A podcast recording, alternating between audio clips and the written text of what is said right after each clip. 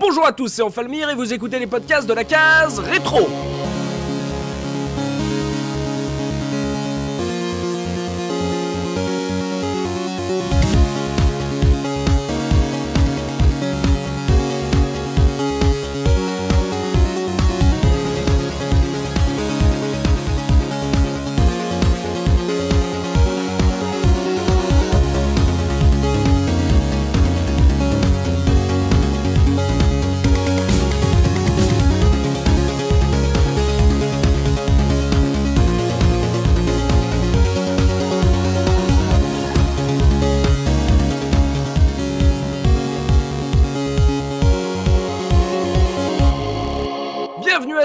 Ce nouveau numéro de votre podcast 100% rétro gaming et pour animer cette émission, je suis évidemment accompagné des chroniqueurs de la case rétro.fr avec Looping. Comment ça Looping? Ça va très bien, bonjour à tous. Le tonton Dopamine. Comment ça Dopa? Ça va très bien, je suis crevé comme un vieux pneu, mais ça va.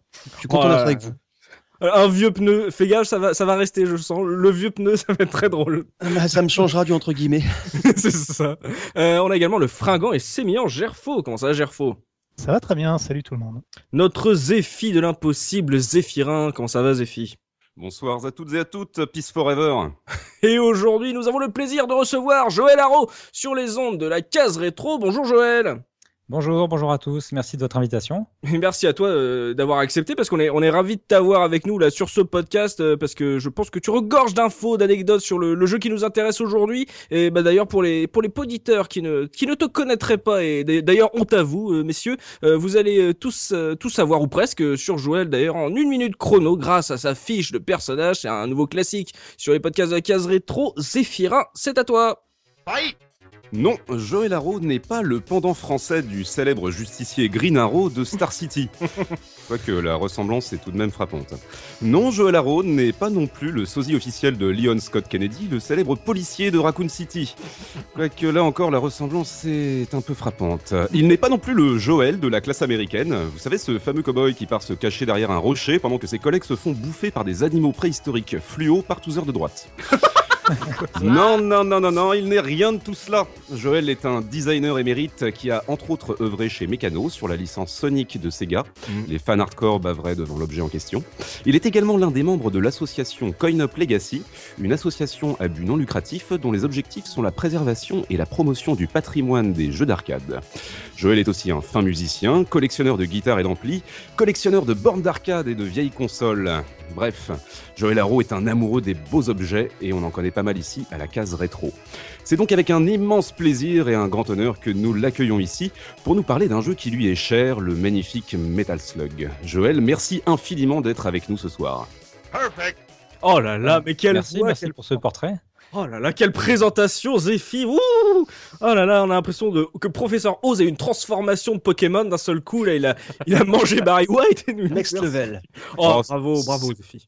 C'est pas gentil pour le professeur. Mais si, on l'aime, on, l'a- on le salue. Voilà, il pourrait nous faire un commentaire sur euh, la voix de, de Zéphirin. Bravo. Belle présentation, euh, Zéphi. Donc, euh, comme ça, vous pouvez savoir qui est euh, Joël. Donc, comme l'a dit euh, Zéphirin, on va parler donc de Metal Slug, ce run and gun développé par Nazca et édité par SNK, qui est sorti initialement en 96, euh, arcade et, Né- et Neo Geo, et porté également par la suite sur PlayStation, Saturn, XBLA, PSP, et j'en passe. On va commencer sans plus attendre, messieurs, avec ma question traditionnelle, histoire de vous situer par rapport à ce jeu, ce gros jeu, ce- cette célèbre franchise, ce premier épisode. Quel a été votre tout premier contact avec ce jeu? Bah tiens, Joël, quel a été ton premier contact avec Metal Alors, premier contact, euh, je l'ai regardé un petit peu en oblique euh, parce que je le voyais tourner dans les salles d'arcade ou euh, quand j'allais en vacances l'été. Mhm. Hein, sur, le, les bords, euh, enfin, sur la côte, il y a toujours plein de bornes d'arcade. Oui. Et donc, euh, moi, c'était une période où j'étais un peu fâché vis-à-vis des jeux vidéo, puisqu'il y avait eu la fameuse transition avec les jeux 3D, Mhm. qui me plaisait pas plus que ça. Et euh, quand j'ai vu euh, arriver Metal Slug, euh, voilà, je l'ai regardé un petit peu en oblique en me disant, ça a l'air vachement intéressant. Est-ce que je replonge? Est-ce que je replonge pas? Euh, Voilà quoi. Donc à peu près au moment de sa sortie, et puis peu de temps après, euh, je l'ai vu aussi beaucoup euh, qui tournait aux côtés de Metal Slug 2. Ah, donc t'as fait, t'avais fait une pause au, à la- au passage à la 3D parce que c'est un jeu, c'était une euh, évolution de jeu vidéo qui te plaisait pas, ça? Ouais, parce que moi j'étais très plateforme, euh, un peu shmup, mais très plateforme. Ah ouais, Et, donc t'as- euh, t'en as pas avec vu alors l'arrivée des, des jeux en 3D, euh, j'ai compris rapidement que même si c'était des jeux qui avaient des aspects intéressants, euh, moi ce qui m'intéressait le plus c'était vous à disparaître. Et euh, finalement, bah, je suis retourné à mes guitares, à mes études et tout ça, et, et j'ai complètement arrêté. Et puis en fait, euh, quelques temps après, j'ai commencé à avoir pas mal de, euh, bah, de magasins qui vendaient des jeux d'occasion. Donc euh, j'ai commencé à racheter des petites consoles, des jeux. Mm. Et puis voilà, en fait, j'ai remis le doigt dedans, mais euh, mais un petit peu, un petit peu par hasard, et puis d'une manière complètement à contre-courant en fait. D'accord. Donc ce Metal Slug, tu l'attendais pas du tout et tu l'as découvert comme ça au- par hasard sur la côte, quoi. Ouais, exactement. Ah bah belle surprise hein, pour le coup parce que bon Ouais, ouais, certains ont Très belle eu d'autres jeux quoi, Pit Fighter par exemple hein, dans leur fête foraine, hein, Looping. Eh oui, c'est ça, hein, dans les camions. Euh, dopamine, toi, première rencontre avec Metal Slug? En arcade, euh, salle d'arcade évidemment. Et euh, par contre, moi j'ai mis, le- j'ai mis plus que le doigt, j'ai mis le portefeuille dedans. Ah, tu l'as accroché, c'est un jeu qui, qui, est, qui est resté longtemps euh, à tourner entre potes? Bah, j'ai euh, j'ai j'ai accroché, j'ai vachement accroché, surtout que moi j'étais exactement dans le même cas que Joël, c'est-à-dire que j'en avais marre des jeux en 3D qui arrivaient. euh, Mhm. Je crois que c'était l'époque des Virtua Fighter. Enfin, tout le monde voulait passer à la 3D. La 3D c'était génial, en sacrifiant un gameplay qui pour moi était beaucoup plus fin en 2D. Mhm. Mais euh, donc ça m'a vraiment fait plaisir de de- de- d'avoir un jeu en 2D avec, euh, avec autant de, de choses, de belles choses dont on va parler un petit peu plus tard. Et j'ai super accroché, même si euh, une fois qu'on a mis la somme conséquente, euh, ensuite, euh, ben y a, on avait envie d'avoir une suite. J'avais très envie d'avoir une suite tout de suite parce que euh, parce que c'était, euh, ça faisait vraiment introduction et on avait, j'avais envie d'aller d'aller plus loin. Quoi. Donc moi j'ai tout de suite beaucoup euh, beaucoup accroché au style, beaucoup accroché au jeu. Découvert par hasard un peu comme Joël ou celui-là tu savais qu'il sortait et tout et t'étais contente euh, Je, je- content, non, je, une- je savais pas qu'il sortait, je l'attendais pas plus que ça parce que tant qu'on le voit pas tourner, tant qu'on voit que des images statiques, on réalise pas forcément ce que c'est. Mhm. Donc euh, je, ouais, je, je me suis dit allez, ça va être, un, on va voir. Hein, c'était pas un run and gun, mais bon, ça va être un, un shoot sympathique euh, et puis euh, je regarderai ce que c'est. Mais comme je passais régulièrement encore dans les salles d'arcade à cette époque-là, Mhm. dès que je le pouvais, euh, je l'ai, découvert rapidement sans, sans l'attendre comme le Messi, mais dès que je l'ai vu, j'ai accroché. Ah, d'accord, ouais. Et euh, j'ai une question par hasard là dans ta salle d'arcade, c'est un jeu qui, euh, qui avait du succès, tu le sentais comme ça ou enfin par exemple fallait mettre sa pièce sur le coin de l'écran pour euh, réserver son tour ou c'était un jeu Ah. assez libre? Non, parce que cette époque-là, euh, dans les salles d'arcade, fallait pas beaucoup mettre de pièces euh, nulle part euh, pour pouvoir jouer en fait. hein. C'était vraiment le déclin. euh, ça devenait difficile même de trouver déjà une salle, donc Mm, euh, non, on trouvait plus les, on trouvait même plus les jeux dans les cafés, je crois à cette époque-là, enfin plus trop. euh, Mm. donc, fallait vraiment aller dans une salle et chez moi, ben, il, en, il en restait plus beaucoup. hein. Bon, au moins t'avais une borne Metal Slug, c'est déjà Exactement. Mm. Ouais. Ah, bah, après, j'ai joué sur Neo Geo, hein, évidemment, j'ai enchaîné. ça. Ouais, bourgeois. Euh, Gerfo, toi, première rencontre avec Metal Slug? Bah, moi, très tard, parce que, comme vous le savez, j'ai jamais vraiment touché à l'arcade euh, de ma vie euh, véritablement. Mhm. Bah, ça, fait partie, ça faisait partie de, de ces jeux qui m'ont été conseillés par un ami euh, au lycée en émulation. Ouais. Euh, voilà, donc avec euh, tous les classiques des King of Fighters que je connaissais pas, et puis il m'avait mis Metal Slug un 1 à 4 euh, dans la foulée. Et bah, grande joie parce que vraiment c'était un genre de jeu que je connaissais pas, même déjà dans le principe de l'arcade. euh, Mhm. Et en plus, euh, c'est un jeu qui, que je trouvais mais vraiment magnifique, mais vraiment magnifique. C'était, c'était quelque chose qui, enfin, une, une, une aussi grande finesse euh, dans la fluidité, j'avais jamais vu ça. Euh, je- donc je suis tombé très très très très très vite fan du fan du jeu, quoi. mais en retard. Moi, je l'ai connu par la deuxième vague, l'émulation, qui semblerait et était le cas de- d'un certain nombre de gens, mais Oui, parce que bah, bah, moi par exemple, je suis comme toi, hein, j'avais pas la borne d'arcade, j'avais pas de Neo Geo, je voyais ce jeu dans les magazines, je disais, il a l'air beau quand même, mais quand tu le vois tourner, euh, même quand ça, tu le lances en émulation comme ça, quand l'émulation a commencé vraiment à prendre, quand tu le vois tourner, tu te rends compte de tout ce que t'as loupé et tu te dis, oh là là, si j'avais si j'avais eu ce jeu à l'époque, j'aurais certainement encore plus bavé que quand je le redécouvre. Donc, euh, euh, on, on en reparlera sur l'esthétisme, on verra si justement ça fait partie de ces jeux qui ne vieillissent pas, mais c'est vrai que même quand, comme moi, été comme toi le découvrir, je l'ai découvert euh, en ému et j'ai eu, j'ai pris une claque comme si le jeu venait de sortir en fait. Ah, c'est vraiment évident. Mais c'est mais voilà parce que pour moi ça correspond aux années euh, 2000 euh, 2004. D'accord. Donc euh, c'est quand même ça fait voilà ça fait plus de 5 ans après la sortie du jeu. Enfin même plus près près de 10 ans pardon Mm. après la sortie du jeu. Euh, et moi je enfin pour moi c'était un jeu tout récent et c'était super quoi. Et je, je, je trouvais ça euh, re- le, le renouveau du, du gamin émerveillé de voir euh, Mm. voir les petits pixels s'animer quoi. C'est Mm. je trouvais ça génial. Renouveau du gamin, j'aime bien cette expression. Euh, Zéphirin, toi, première rencontre? Alors, ça devait être en juillet ou en août 96. Le mec, il a le mois, quoi. Non mais Oui. sérieux. Mais si, si, si, si, c'était sur Neo Geo CDZ. C'est une époque en fait où j'avais pas, je prêtais pas trop attention euh, à ce titre-là. J'avais vu des photos dans Player One, on va en reparler après. euh, bah, je faisais plus trop attention à ce qui sortait en dehors des jeux de combat sur Neo Geo parce que c'est vrai que 96 c'est une période où à part quelques shmup et puzzle games, il y avait quasiment plus que des jeux de combat euh, 2D euh, un contre un. Et euh, un jour, un pote que je voyais régulièrement, qui était passé de la Neo Geo AES, donc cartouche, euh, au CD, parce que bah, économiquement, tu pouvais quand même acheter plus de jeux sur CD que sur cartouche. Ah, C'était boire un moins café cher. aussi en attendant qu'il se lance. c'est ça, tu peux boire un café quand ça charge. Bah, la CDZ, ça va, elle allait un peu plus vite quand même. Et euh, donc, il m'appelle un jour en me disant Viens, viens, viens, j'ai un super jeu, des boules. Et on a joué tout l'après-midi, on a dû se le faire deux fois d'affilée. Enfin. On a dû. Il a dû se le faire deux fois d'affilée parce que moi, avec mon pauvre Tarma, euh, qui découvrait le jeu, euh, je pense que les deux parties qu'on a faites, j'arrivais, je, je- j'avais grillé tous mes crédits au bout du troisième, euh, de la troisième mission. Donc je le regarde, je le regardais finir le jeu. Évidemment, grosse claque, hein, bien sûr. Ça. Ah, mais il est bien le jeu. Bon, je meurs dès le premier niveau, mais bon, à te voir jouer, il a l'air bien. Hein C'est pas vrai. Troisième mission. c'est ça. Donc rappelez-vous ce que lui a dit son pote, hein, qui a fait que Zéphirin a couru. Il a dit j'ai un super jeu des boules. Voilà. Forcément. Et toi, Looping, Papa Looping, ce Metal Slug, tu as rencontré comment? Tu l'as eu où? Alors moi c'était euh, début 2000, alors c'était comme Gerfo, c'était euh, émulation et en fait euh, Mhm. moi j'avais un pote qui m'avait donné un CD euh, où dessus il y avait euh, Neo Rage, donc qui est euh, qui est un- à l'époque l'émulateur de référence qui lançait euh, tous les jeux Neo Geo. Donc c'était vraiment euh, après tu as eu Neo Rage X euh, qui est, qui est arrivé euh, un petit peu après, qui a été une Après évolution. Neo Rage Pro. En fait, en fait, il y avait Rage, Neo Rage et, et, euh, Neo Rage X. Donc c'était euh, la crème de la crème en émulation euh, Neo Geo. Et donc Ouais. il m'avait donné euh, donc un CD avec euh, toute la ludothèque parce que euh, faut savoir que c'est quand même euh, à l'époque des ROM Neo Geo, c'était très lourd à télécharger. Ouais. On, maintenant c'est une rigolade, hein, mais euh, à l'époque euh, tu plaisantais pas quand tu savais que tu devais télécharger un jeu Neo Geo, euh, tu t'y prenais à l'avance quoi. Donc euh, donc voilà, donc je je connaissais plus ou moins Metal Slug via la presse, mais sans plus, et j'avais jamais joué en arcade. Et, et, et donc j'ai découvert grâce à, à ce CD d'émulation, et j'ai bah, bien apprécié. ouais.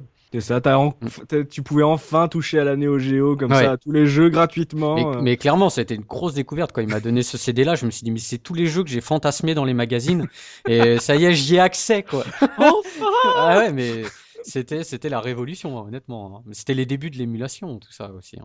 Ouais, début des années 2000. Donc Ouais. si je résume, euh, on a euh, deux émulations, deux arcades, une Neo Geo, une Margarita sur la droite. On, est, on est pas mal, mais je vais, je vais rester avec toi, euh, Looping, puisqu'on va se remettre vraiment dans le contexte de la sortie de ce Metal Slug avec la une du mois, histoire de se replonger confortablement dans nos souvenirs, que ce soit nous et les auditeurs. Alors, Looping, de quoi on parlait à la sortie de ce Metal Slug? Ça parlait de quoi? Et qu'est-ce qui se passait dans le petit monde du jeu vidéo? Alors, je vous ai pris euh, donc la sortie de la version euh, arcade de Metal Slug qui était en avril 96. Euh, donc euh, du coup en référence, je vous ai pris euh, le numéro 63 de Player One euh, qui valait 32 francs, messieurs. Oh là là Et là, je crois que depuis qu'on a commencé cette rubrique, je crois que je tiens la crème de la crème en termes en termes de couve. Avant, hein. avant d'attaquer euh, Looping, on Mm. rappelle, t'as dit Player One, Ouais. on remet quand même dans le contexte, Player One, c'est ceux qui faisaient quand même les plus belles couves euh, à l'époque. Euh, Ils avaient toujours des couves super cool dans leur magazine avec des dessins et tout. C'est ça. Généralement, ils avaient Ouais. du bon goût. Et en fait, Ouais, souvent, avant, ils avaient souvent un dessinateur, tu sais, qui était attitré, qui faisait la mascotte sur la couve, etc. Ouais, Looping, c'était Oli- Olivier Vatine, excellent Ah. dessinateur. Voilà, et souvent on retrouvait euh, des, des, des belles illustrations en, en couve, quoi. Et alors là, on a, je- là vraiment, je vous, je vous, enfin, je vous demande de venir sur la page du blog, pour, enfin du, du site, pour venir voir cette couve. Euh, donc on a une sorte de montage euh, Paint ou je sais pas. euh, C'est ça, j'ai pensé à Paint tout de Voilà. suite aussi. Donc euh, t'as. euh, Vatine est en RTT, hein, déjà, on peut le dire. Hein. je, je pense que ça devait être un stagiaire qui a fait cette couve. Donc on a euh, le un des personnages chez euh, Lao Shan, je crois de Virtua Fighter 3, qui est en, en couve et il est très très mal euh, enfin euh, détouré. Détouré. Il est, on croirait qu'ils ont fait ça à la serpe quoi. C'est c'est une catastrophe. Euh, donc on Alors, peut C'est en 3D. Ouais, voilà. Donc on, on- on a des petites vignettes euh, ça et là. On a une un arrière-plan qui est beige, couleur vraiment euh, crade quoi. Donc euh, tout ça, on fait un vraiment une couve vraiment pas, pas très jolie, mais bon, venons dans le détail un peu de, de ce que nous propose ce numéro. Mm. Donc, euh, alors c'est un numéro qui est typique années 90 parce que vous avez du Dragon Ball, vous avez du jeu de combat euh, donc euh, Virtua Fighter, vous avez en cadeau des cartes NBA donc euh, les années 90 c'était euh, la NBA à gogo Jordan. et on a euh, 400 invitations pour le film événement de euh, Cry- Cry- euh, Crying Freeman. Freeman, Voilà. Christophe Gans. Voilà, donc les films un peu japonisants, karaté, etc. Donc là, on a le combo ultime du gars des années 90, quoi. Attends, tu- moi j'adore aussi le, le, le pitch là, le exclusif. Oui. Oui, Ouais. alors en fait, euh, effectivement, il y a un petit macaron sur cette couve, il y a marqué exclusif, bon à découper pour avoir votre Nintendo 64. Donc tu dis bon à découper, tu sais, euh, genre tu vas aller retirer une Nintendo C'est ça. 64 en magasin. Non, non, non Un bon à découper, c'est ce qu'on maintenant on appelle un papercraft. Donc en Oh fait, non dans le Oh magazine... Dans le magazine, il y a, il y a une euh, mini euh, Ni- Nintendo 64 à monter soi-même. Voilà. C'est Ah, super drôle. Ça Ouais, c'est ça. Oh. Je me rappelle très très ouais. bien. Je, je l'avais acheté ce numéro. Je me rappelle de ça. Ça m'avait fait rire. C'était genre, oh, elle est pas sortie la console. Alors, comme vous, euh, comme vous bavez comme des dingues et tout, on vous en propose une en papier. Comme ça, vous pouvez la fabriquer, la poser sur votre meuble et puis en attendant qu'elle sorte en vrai. Voilà, c'est Oh. ça. Ouais. Moi, comme un idiot, je pensais que c'était genre un concours. Tu sais, Bah oui. t'avais un truc à découper et tu pouvais ça. gagner une Nintendo 64. Bah, euh, les, en les gens qui l'ont acheté ont dû penser ça, certainement. Oui. Oui. C'est- c'est- Oh, la tristesse du truc Ah oui, oui, oui. oui. Donc on a et on a le, le test de Super Mario RPG. Donc euh, ils font le test en version import et malheureusement par la suite on, saura- on saura qu'il sera jamais sorti en version européenne quoi. Mais bon, Ouais, ça, ça reste un bon jeu. Ah oui, bah, fin des années 90, elle avait bien vécu euh, la SNES déjà, mais bon, c'était dommage que celui-là elle sorte pas quoi. Ouais, Là donc, vous avez le, le combo du jeune des années 90 sur cette couve. Quoi. Il y a la totale. ouais. Voilà. le, le DBZ est tellement gratuit sur la couve, mais Voilà. c'est vraiment tellement gratos ce truc. donc on est bien dans le contexte, hein. on, on, on s'est bien replongé là dans l'époque. Euh, on va pouvoir jeter un œil maintenant euh, au dos de, de la boîte du jeu, euh, donc euh, version Neo Geo j'imagine avec le pitch, histoire de voir comment on nous avait vendu Metal Slug à l'époque avec Dopamine. Alors, évidemment, euh, c'est une version avec un pitch qui est en anglais, puisque les jeux, je crois que c'était, je sais plus si c'était Guillemot qui importait à l'époque la. C'est Guillemot, ouais. c'est ça, hein, ouais. Ouais. Donc euh, c'était de l'import à minima, hein, c'était juste la, la distribution en fait. Il n'y avait pas du tout, euh, quasiment pas de travail de, de traduction. Je crois qu'il y a une petite fiche parfois dans les jeux. Non, non, ils faisaient les, ils refaisaient eux-mêmes les, les, euh, les notices. Elles étaient en noir et blanc. C'est ça, ouais. C'était une espèce de photocopie qu'il y avait dans la boîte, mais par Ouais. contre, la boîte elle-même ne changeait pas. C'est pas plus Oui, mal. oui, limite, hein. La boîte, ça bougeait pas, ouais. Voilà. Et donc là, là, je vous fais une traduction en direct hein, de, Ah, de merci. la- de- de l'arrière de, la couve. Merci hein, Dopa, euh, merci Dopa. tirer et tirer pour avancer plus loin. Une attaque, une superbe attaque par euh, juste deux hommes. Alors déjà, quand tu sais qu'il y a un homme et une femme, euh, c'est bon. Euh, mort à la- à l'armée rebelle. Un coup d'état militaire euh, est survenu, a surgi. Le tout-puissant tank Metal Slug euh, a été euh, a été spoilé, a été volé. Euh, Marco et Tarma, le- les agents euh, de l'unité spéciale euh, de l'armée régulière, ont la mission de, euh, de mettre en déroute l'armée rebelle avancer dans les lignes ennemies, avancer en plein milieu des lignes ennemies. Deux joueurs peuvent participer simultanément. Voilà. Mmh. Ensuite, euh, le, le dernier recours, Metal Slug attaque. Reprenez Metal Slug. Metal Slug, un tank tout puissant qui peut sauter et euh, s'accroupir. Mmh. Euh, avec son canon, son, son, ca- son puissant canon et son, son canon Vulcain aussi, son, sa mitrailleuse Vulcain qui peut tirer à 360 degrés, on en reparlera tout à l'heure. Le tank peut, peut tailler en pièces la- l'armée rebelle sans aucun problème. Euh, faites le meilleur usage de Metal Slug sur le champ de bataille. Eh bah moi ça me le vend bien le jeu là du coup. Ouais. Ça- Alors, je, je- m'attendais à un truc plus technique moi du coup pour le coup. Et du coup, Non, par contre, c'est- quand même deux hommes hein, dans le 1. C'est Oui, pas, oui, pas une femme. Donc là, ils avaient, ils avaient quand même raison sur le Ah oui, pitch. oui, quel Oui, oui, oui, oui, c'est vrai, Tarma, mais oui, c'est à cause de Tarma Tarma. n'est pas un travesti. Voilà, pas encore. Oh, il a les cheveux un peu longs. hein. Ah, donc, donc ils mettent ils mettaient en avant l'ambiance, le côté un peu guerre et tout, guérilla. Ah, un petit peu complètement parce que Ouais, la, c'est bizarre, la hein. jaquette elle-même euh, c'est c'est Rambo quoi. hein. Oui oui, mais il y a un petit quoi, il y a un petit côté manga animé euh, sur euh, sur la jaquette, mais moi je m'attendais à ce qu'ils le vendent un peu comme un shmup arcade, tu vois, et bah pour le coup ça me ça m'étonne, mais c'est bien, c'est ça donne envie en tout cas. Euh, vous, Zéphirin, toi ça t'a- ça t'aurait donné envie comme ça si t'avais pas connu le jeu euh, ailleurs, Ah, mais euh, direct. genre la jaquette? Ah oui, oui, oui. En plus, euh, sur la jaquette, si je ne m'abuse, on voit Marco taille euh, normale, en fait, taille adulte. Hein, c'est bien ça? Avec Ouais, des gros flingues. Ah, c'est ouais. C'est Shin Kilo, une de mes idoles de jeunesse, qui a fait l'illustration. Et si j'avais vu ça, je, je serais jeté dessus tout de suite. Oui. Il, a fait, il a fait quoi d'autre d'ailleurs, cet illustrateur? Parce que ça me rappelle presque un petit peu du, euh, du City Hunter, je trouve, un peu dans le, dans le style. Alors Shin Kilo, il a commencé, alors Joël peut-être me corrigera, il a commencé chez SNK très très très tôt, même avant la Neo Geo, si je ne m'abuse. Euh, et il a fait, il était l'illustrateur euh, attitré, notamment pour les, les jaquettes américaines, quasi systématiquement des jeux Neo Geo, c'était lui. Ah. Et tous les portraits en fait de personnages dans les jeux de baston. Mhm. Et encore, si c'était que ça, c'est lui jusqu'à 2000 en fait. Et après, il a été débauché chez Capcom, où il a fait des trucs encore plus beaux. Enfin, c'est euh, moi, c'est mon dieu depuis que je suis tout petit. Hein. Alors, on va me je vais passer pour un bourgeois. J'ai eu une Neo Geo entre 92 et 94, mais je ne suis pas du tout un bourgeois. Il y a une explication à ça. Un jour, un jour, j'y reviendrai. Et en fait, bah, dès le premier Fatal Fury et dès le premier Art of Fighting, donc 91-92, je voyais ça. Moi, j'avais 11-12 ans. Je redessinais ses dessins. J'étais fou. Ah, c'est lui Fatal Fury? Euh, ouais, ouais, ouais. Ah, mais oui, voilà, c'est ça qui. C'est pour ça que ça me marquait cette jaquette de Metal Slug, oui. Voilà. Alors, euh, Fatal Fury, enfin pas la, pas la jaquette américaine. hein, Non, si non. Oui, mais, voilà. euh, ouais, voilà. Elle est Et plus la version japonaise, on voit juste les yeux, en fait, on voit pas grand chose. C'est ça. Après, il y a Ouais. les dessins officiels qui sont dans la notice, qui sont plus intéressants. euh, Enfin, même si par ailleurs la, la jaquette est jolie, hein. Ouais, ouais, mais ouais. euh, on voit pas forcément le style du personnage. Et euh, moi, ce que celle que j'aime bien, c'est celle de Fatal Fury 2. Ah, elle est magnifique. Hmm. Enfin, en tout cas, la, celle de la version euh, Américaine. export, hein, pas la japonaise. Voilà. D'accord. Ah, donc bah en tout cas ouais, le, le pitch le vend vraiment comme un jeu, un, un jeu, un bon, un jeu d'action. Un jeu d'action pur, ouais. Ouais, et il parle, à part le, le côté Metal Slug, il revient vraiment pas sur le, le gameplay, donc ça, ça va être intéressant. On va pouvoir vraiment tout décrire dans, dans le gameplay. euh, Mais euh, ouais, ils ont mis en avant un, un univers, bah ça tombe bien parce que c'est comme ça qu'on commence nos podcasts, donc on va pouvoir se lancer dans le gros du débat. On se retrouve tout de suite après ça.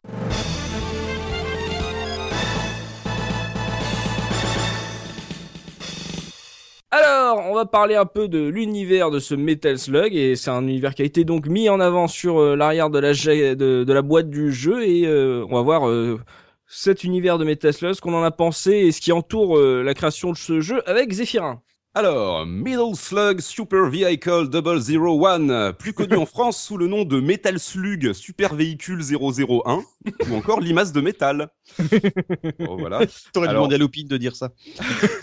ça ira, merci. Oh non, non, non, je, je- je me- je n'aurais pas osé. Alors, pour- en préambule, avant de parler un petit peu de l'univers et de l'histoire du jeu, j'aimerais faire un, un retour sur qui est Nazca, en fait, le, le développeur. Oui. Euh, pour cela, il faut revenir un peu en arrière et parler du, de la boîte euh, japonaise qui s'appelle ARM. Petite boîte, hein, pas connue du tout. Voilà, pas du tout. Moi, j'ai découvert, je pense, euh, avec R-Type sur Amiga quand j'étais gosse, et ensuite les portages PC Engine de Ninja Spirit, Legend of Erotonma et Vigilante, qui sont des jeux que j'adore et qui ont pour, euh, on va dire, les jeux ARM ont pour dé- dé- dénominateur commun euh, d'être des très beaux jeux, très très très bien finis en termes d'esthétique, en termes de visuel et, euh, et des jeux très durs aussi. Ça, on y reviendra. Et donc voilà, ARM ferme sa branche de développement euh, de jeux en 1994 suite à des problèmes de vente de jeux arcade et consoles, notamment avec euh, Super R-Type, euh, la version américaine, hein, si je ne m'abuse, Joël. Ils en ont sorti trop et euh, ils en ont pas suffisamment vendu, donc boum, Ouais, il y a eu un gros cafouillage sur ce jeu-là, et ouais, exact. Ouais. Et deux mois après la fermeture d'IRM, euh, ouvre le studio Nazca Corporation, euh, donc euh, un studio qui est euh, de personnes qui bossaient chez IRM à la base. Et alors, grâce à l'émission euh, à laquelle a activement participé Joël, euh, qui est donc Retro Game Test sur Metal Slug, on a pu apprendre que c'était un studio de développement qui était au départ dédié à l'adaptation de jeux Neo Geo sur architecture 32 bits, donc sur euh, Saturn et PlayStation. Et SNK ayant financé le montage de la structure. Mhm. Et en parallèle à ça, SNK les a laissés en fait développer un projet. Et il s'avère qu'il y a eu une première version de Metal Slug qu'a priori peu de gens ont vu et qui a eu d'assez mauvais retours parce que le jeu a été jugé trop mou avec un graphisme trop sombre et une ambiance sérieuse. On, on conduit uniquement le char, euh, donc le tank Metal Slug, d'où le nom du jeu, je suppose, qui a dû rester. Euh, voilà. Et au final, bah, le jeu, euh, comme chacun sait, le jeu change du tout au tout. hein. On, est- on a un ton humoristique, des visuels chatoyants, euh, et on est aux commandes d'un duo de personnages. Alors le jeu a été assez peu produit au départ, si je ne m'abuse, car SNK n'y croyait pas des masses et il y a eu- le succès est arrivé.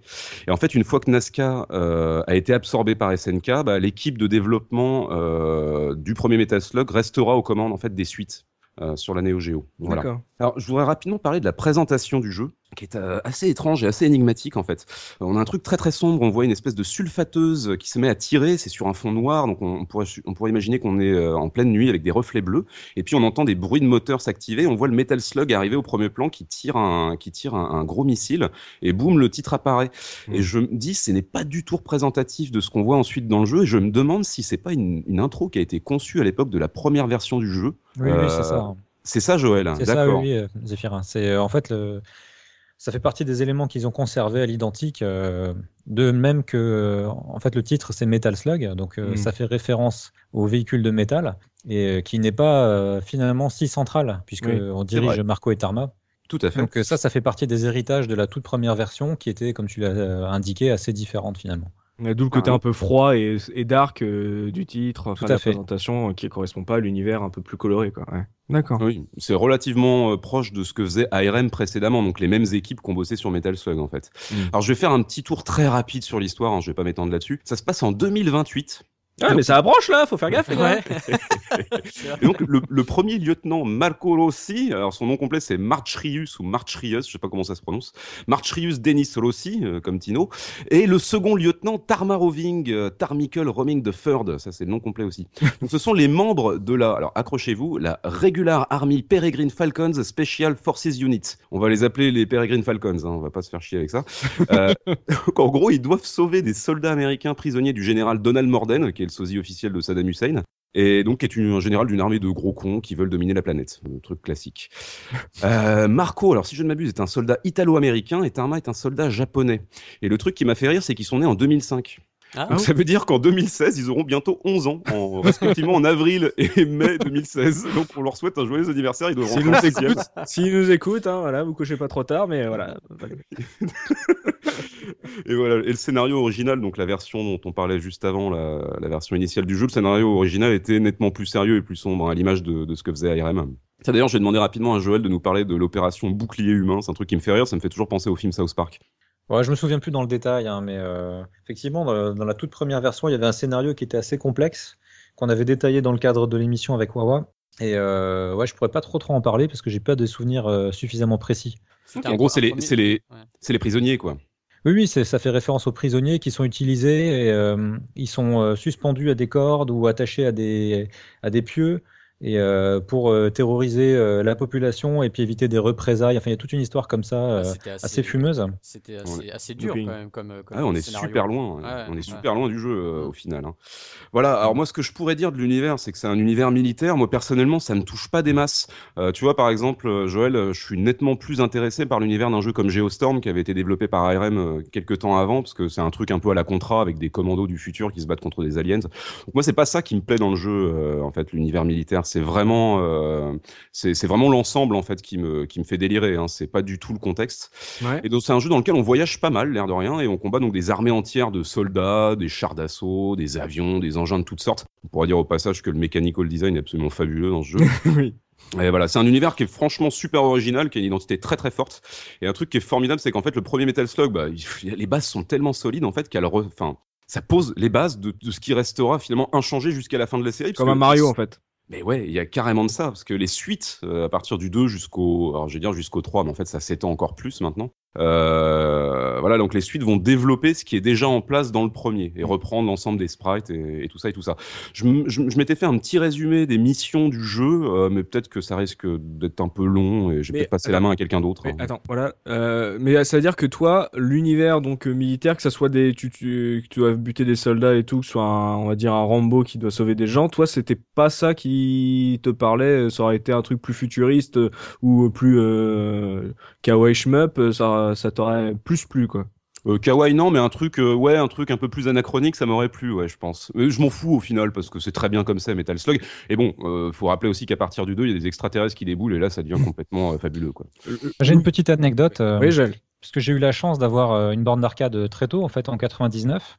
Et Metal Slug, c'est le premier jeu que je, que je suis allé acheter. Hmm. Enfin, j'ai eu la borne d'arcade avec des jeux, mais j'ai pris contact, enfin bref, par un, passons les détails, mais j'ai eu Metal Slug très rapidement. Ouais. Et donc euh, j'y jouais et, euh, et, puis mon père passe. Et puis il me dit mais qu'est-ce que c'est que ce jeu épouvantable avec des militaires? C'est la scène où en fait on crame des mecs. Euh, ah oui. au début. Et donc on a le lance-flamme, on a des, des, parachutistes qui tombent, et puis on les crame. Et euh, je dois avouer que avant cet instant où euh, il y a eu un peu le choc des, des cultures, hein, Mhm. Ouais. je m'étais même pas du tout fait la réflexion sur, sur le fait que c'était un jeu euh, ouais, militaire, d'esprit militaire. Moi je voyais le côté marrant, je voyais euh, les Mhm. couleurs, la façon dont c'était fait. Et j'avais aucun complexe en fait par rapport à cet aspect euh, militaire quoi. Je l'avais pas vraiment euh, ni vu ni analysé quoi.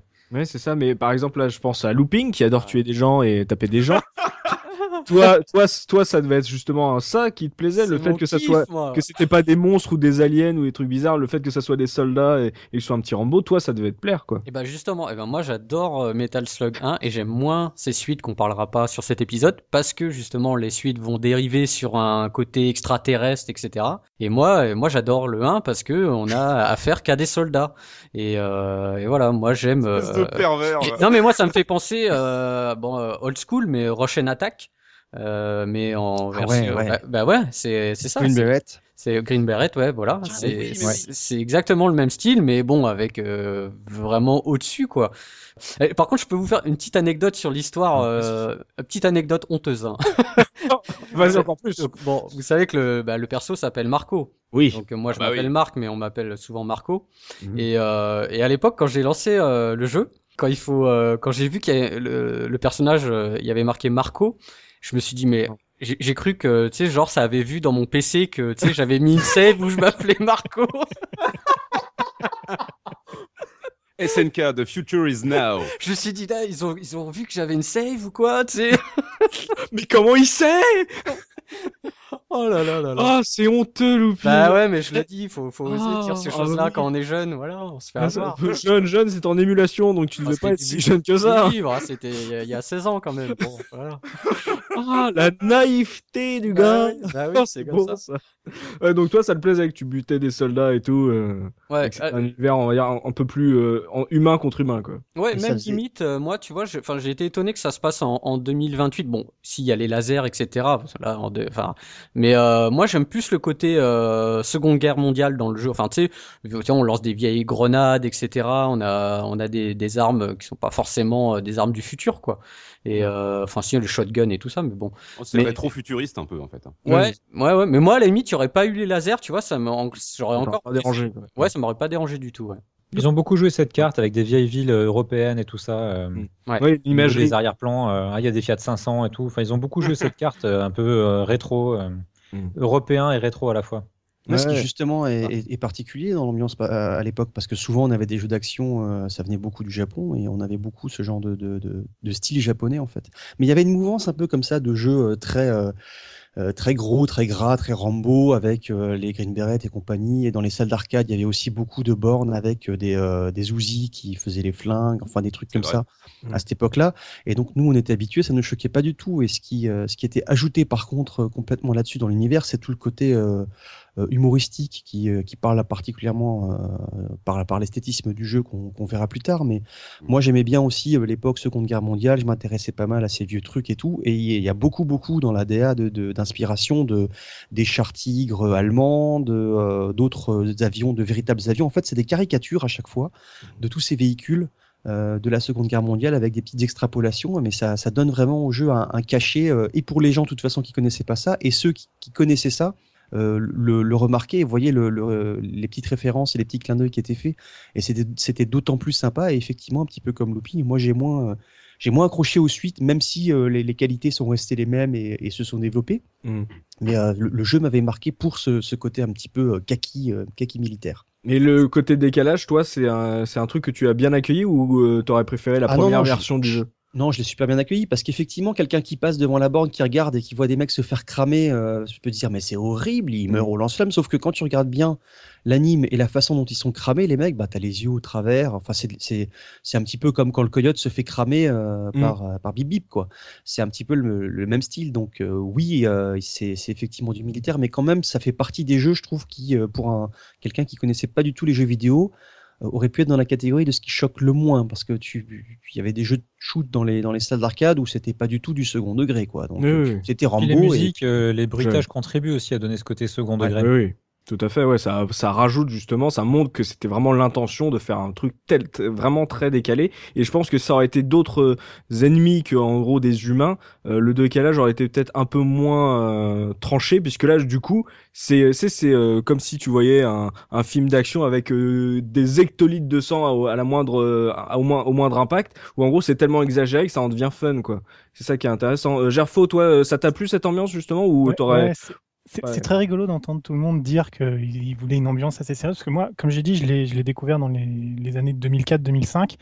Et en fait, euh, le côté militaire à cette époque-là, sur PC, on, on était dans la pleine période euh, FPS euh, Seconde Guerre mondiale. Hmm. Medal of Honor, Call of Duty et tout, c'était la, grande, grande mode. Et du coup, avoir un jeu qui était toujours militaire, mais qui avait, qui avait un côté humoristique, moi, ça, moi, moi, ça me plaisait plus euh, parce que j'en avais un peu marre du très sérieux, très euh, euh, solennel, on va dire. Alors que là, c'est vraiment pour le fun, quoi. La comparaison avec euh, avec les Tex Avery est, est assez assez évidente et, et, et je suis d'accord. Alors moi, après, j'ai bien aimé ce qui, a, ce qui a été fait dans les autres Metal Slug, dont on, on- effectivement on va pas parler parce que tout le délire sur les extraterrestres et les morts vivants, c'est assez rigolo aussi. C'est Mais- génial. Mais dès le premier, euh, moi j'accrochais, j'accrochais vraiment bien parce que bah ça, ça, ça dédramatisait, euh, voilà, c'est, c'est, c'est un peu l'anti-CNN des années 90 et du coup dans le contexte en 96. Non mais c'est vrai quand tu réfléchis parce, parce que finalement, euh, finalement quand tu, le, voilà, euh, Zéphirin l'a bien expliqué, le, le, le, le grand méchant c'est une parodie de Saddam Hussein et, et il- quand tu croises, voilà, les, les soldats ils sont effrayés, ils, ont des, des, des attitudes très étranges et, enfin qui, qui sont pas vraiment de, qui, qui rendent pas compte du contexte de guerre dans lequel le jeu veut te plonger. Donc du coup, c'est Il y a un côté guignol de l'info là-dedans. ouais, c'est ça, ouais, voilà, c'est un peu euh, un peu absurde. Voilà, bah la guerre c'est con, euh, voilà, et puis bah mais mais bon, vous tirez surtout, hein, ça vous allez voir, c'est super fun. Et bah moi moi j'aime bien, c'était simple à prendre euh, en main et simple à apprécier, donc euh, ça me convenait très bien.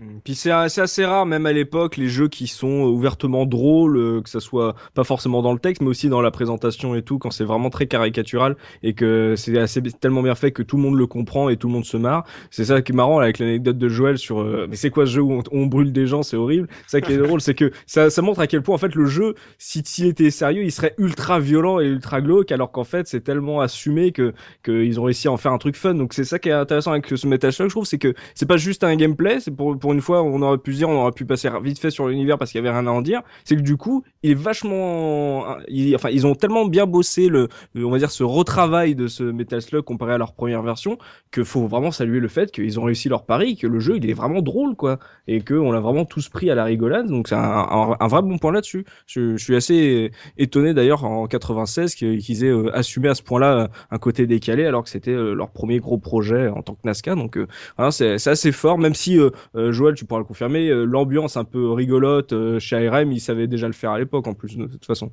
Bah oui, il y a eu des Hammering Harry, il y a eu Mm. toutes sortes de choses. Hein, euh, Mm. Ninja Baseball Batman et compagnie. Ah Mm. oui. Mm, ouais, ils avaient, ils avaient, en, en gros, c'est un peu une mentalité qu'ils ont récupérée. attends, Oui. Attends, pardon. Ninja Baseball Batman? Ouais, Ah, c'est un fabuleux. super beat'em all. Ah ok, je je suis passé quand même pas à côté, mais rien que Moi non plus, mais le titre t'interpelle en tout cas. C'est excellent. testé, hein, c'est un très bon jeu. Et Dopa, si t'as bien aimé le Turtle in Times, tu peux y aller. Un Ninja Baseball Batman, tu peux y aller les yeux fermés. Mais Batman. Batman Ah Non, non, non, Batman, Batman c'est comme, un euh, Ah oui, d'accord. baseball quoi. D'accord. Ah, bien joué. D'accord. c'est. Je croyais que c'était euh, Ninja Hitler contre les Vikings. euh, ok. Donc maintenant voilà, maintenant que j'ai Batman, ok. Maintenant je comprends parce que là du coup je voyais euh, un truc bizarre avec euh, la licence Batman. Oh, la Ouais. référence. Ouais, donc euh, donc ils sont venus avec euh, avec le on va dire euh, l'identité un peu décalée d'IRM. Donc ça c'est vraiment cool. Ils ont réussi apparemment leur pari euh, d'après ce qu'on entend euh, chez les caseurs et chez Joël. Euh, on va pouvoir rentrer maintenant vraiment dans le cœur du jeu avec Dopamine qui va euh, tenter de nous expliquer euh, les forces et les faiblesses de ce Metal Slug bah, par rapport à la concurrence et son héritage et tout ce que ça apportait à l'époque. Bah, la, force du jeu, je dirais qu'elle est dans. euh, si on parle du, gameplay, évidemment, hein, elle va être dans la, précision du gameplay parce qu'encore aujourd'hui, quand, vous regardez des vidéos, quand vous y jouez, vous vous rendez compte que euh, bah, si vous perdez une vie, c'est complètement de votre faute et que euh, tout ça, c'est au niveau de la hitbox, au niveau de, de la façon dont le personnage bouge et dont, de la façon dont vous le dirigez, bah, vous pourrez vous en prendre qu'à vous-même si vous vous plantez. Euh, c'est assez simple, évidemment. Le personnage se déplace euh, sur un, scrolling horizontal, ça va de gauche à droite. Il peut sauter aussi. Les petites particularités au niveau du tir, c'est qu'on ne peut tirer euh, en se déplaçant normalement que à gauche et à droite, donc ça paraît euh, très très simple. Par contre, euh, gauche, droite et en haut quand on est au sol. Et puis par contre, quand on saute, on peut tirer vers le bas à ce moment-là. Et on peut tirer aussi sur les diagonales, mais uni- uniquement quand on saute, ce qui est assez étonnant. Euh, on pourrait se dire que quand on est au sol et qu'on utilise diagonale, euh, ce, serait, euh, ce serait faisable, mais c'est pas le cas. Il faut obligatoirement sauter et cette, euh, cette contrainte fait que bah, on est obligé d'utiliser le saut vraiment comme quelque chose qui va rythmer l'action quand on connaît la position des adversaires, quand on sait à peu près comment ils vont tirer, quand on a leur pattern en tête. Le, le saut va servir autant à éviter des tirs ou à, ou à se placer que à placer justement des tirs en diagonale pour Mm. pouvoir avancer euh, selon ce selon qu'on veut scorer, selon qu'on veut aller vite. Quoi. Donc euh, et puis le personnage peut se baisser aussi parce qu'il y a des tirs qui se font à hauteur d'homme. Euh, Donc pour euh, pour éviter euh, pour éviter les tirs adverses, il va falloir aussi composer avec divers bonus qu'on va ramasser. Il y a il y a quatre armes, une ouais je crois que c'est quatre armes, c'est ça. Il y a la machine, il y a le la mitrailleuse lourde. Heavy Avec des Machine munitions. Ouais, il y a des, des munitions qui sont limitées, il y a le lance-roquette, il y a le lance-flamme évidemment, et puis il y a le, le, le fusil à pompe Ah, avec meilleur. des.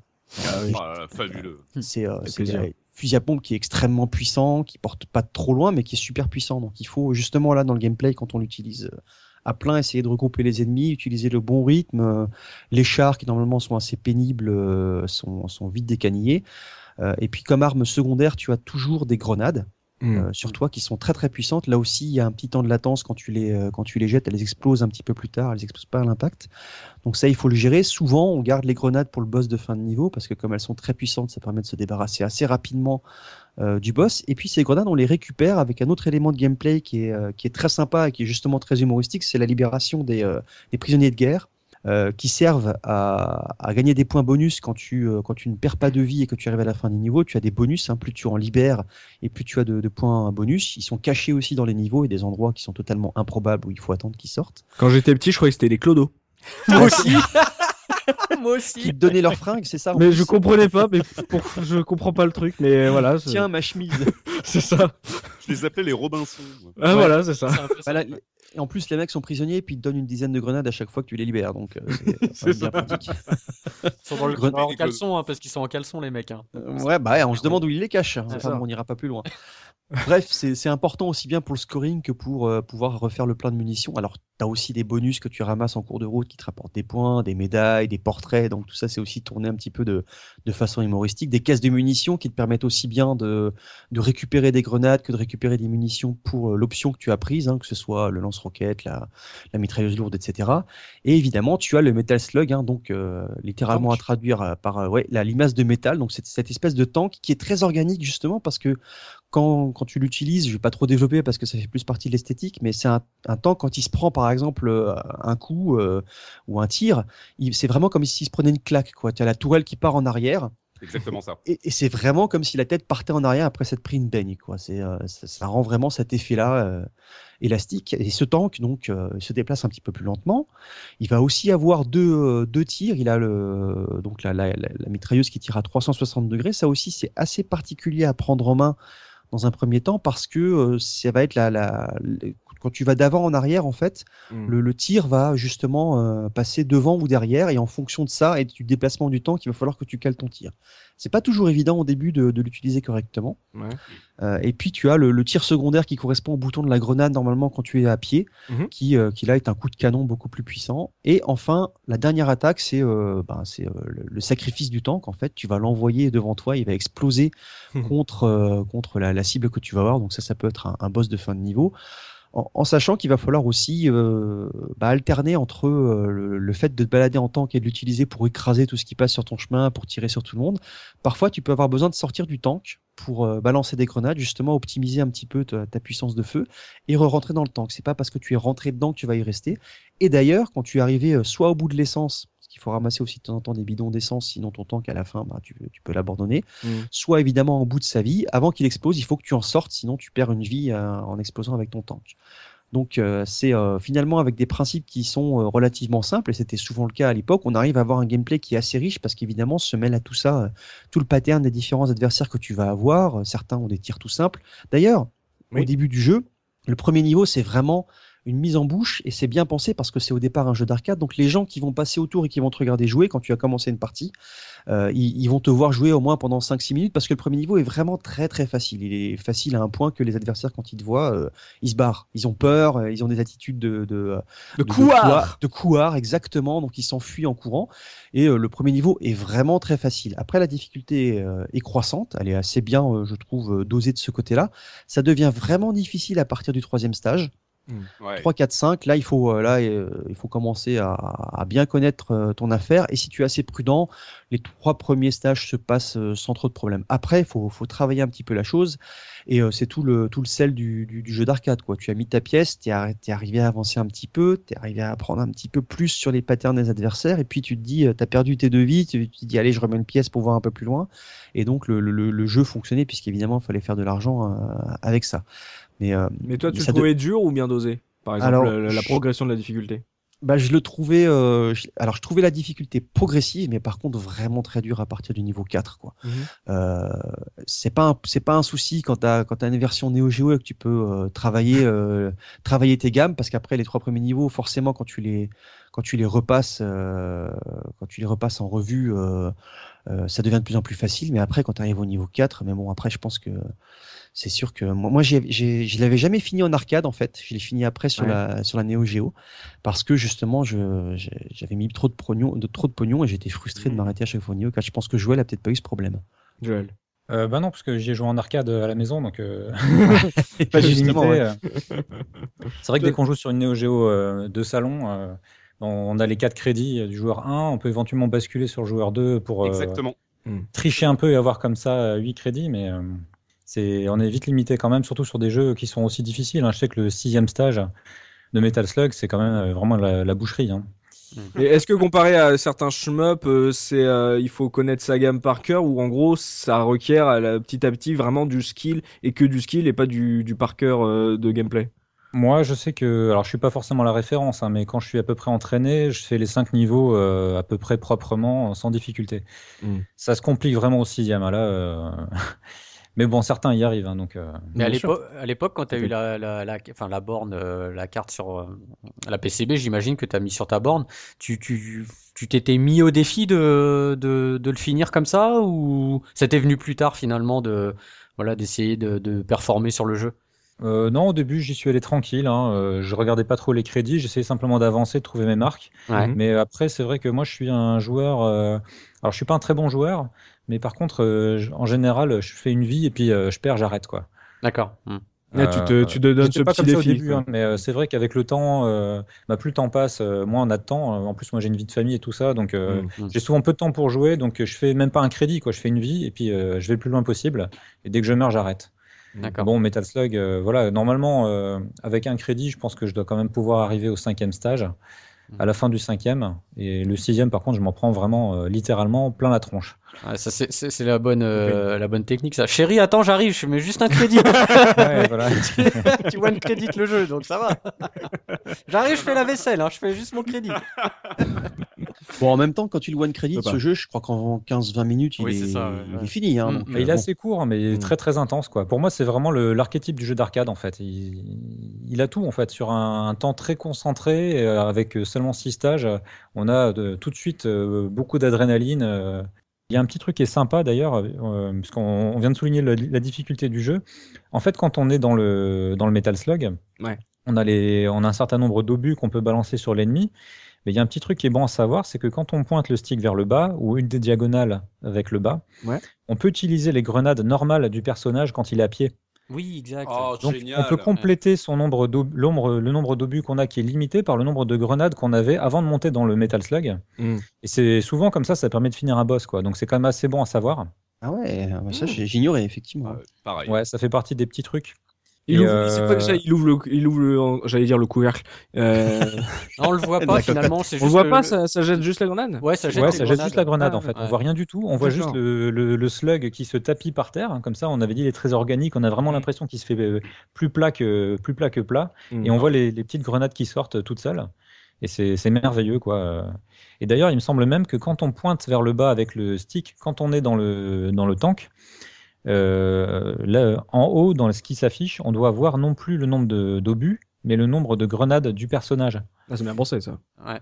Donc c'est- euh, c'est bon aussi parce qu'on a le compteur en face, on sait exactement euh, où on en est. À Ouais, vérifier ouais. quand même. Mais il me semble que c'est comme ça que ça marche. Ah ouais, mais ce que j'entends, c'est que le jeu, bah, même s'il est très intense, comme tu le dis, Joël, il, il est hyper complet. En termes d'ennemis, euh, vous trouviez qu'il y avait beaucoup, on va dire, de de- d'ennemis à, à l'écran. Enfin, je veux dire, c'était difficile parce qu'il y avait euh, beaucoup de boulettes à, à, à éviter. Par exemple, Looping, toi, euh, pas trop euh, les, Ouais, les jeux trop durs, ouais. les jeux trop durs où il y a trop de boulettes. euh, toi, tu as trouvé comment cette difficulté? Bah, pour- pour moi, il est, pour moi, il est trop dur. non, mais comme l'a dit Dopa, c'est que les premiers, euh, les premiers niveaux, ça va. Je fais le 1, 2, 3.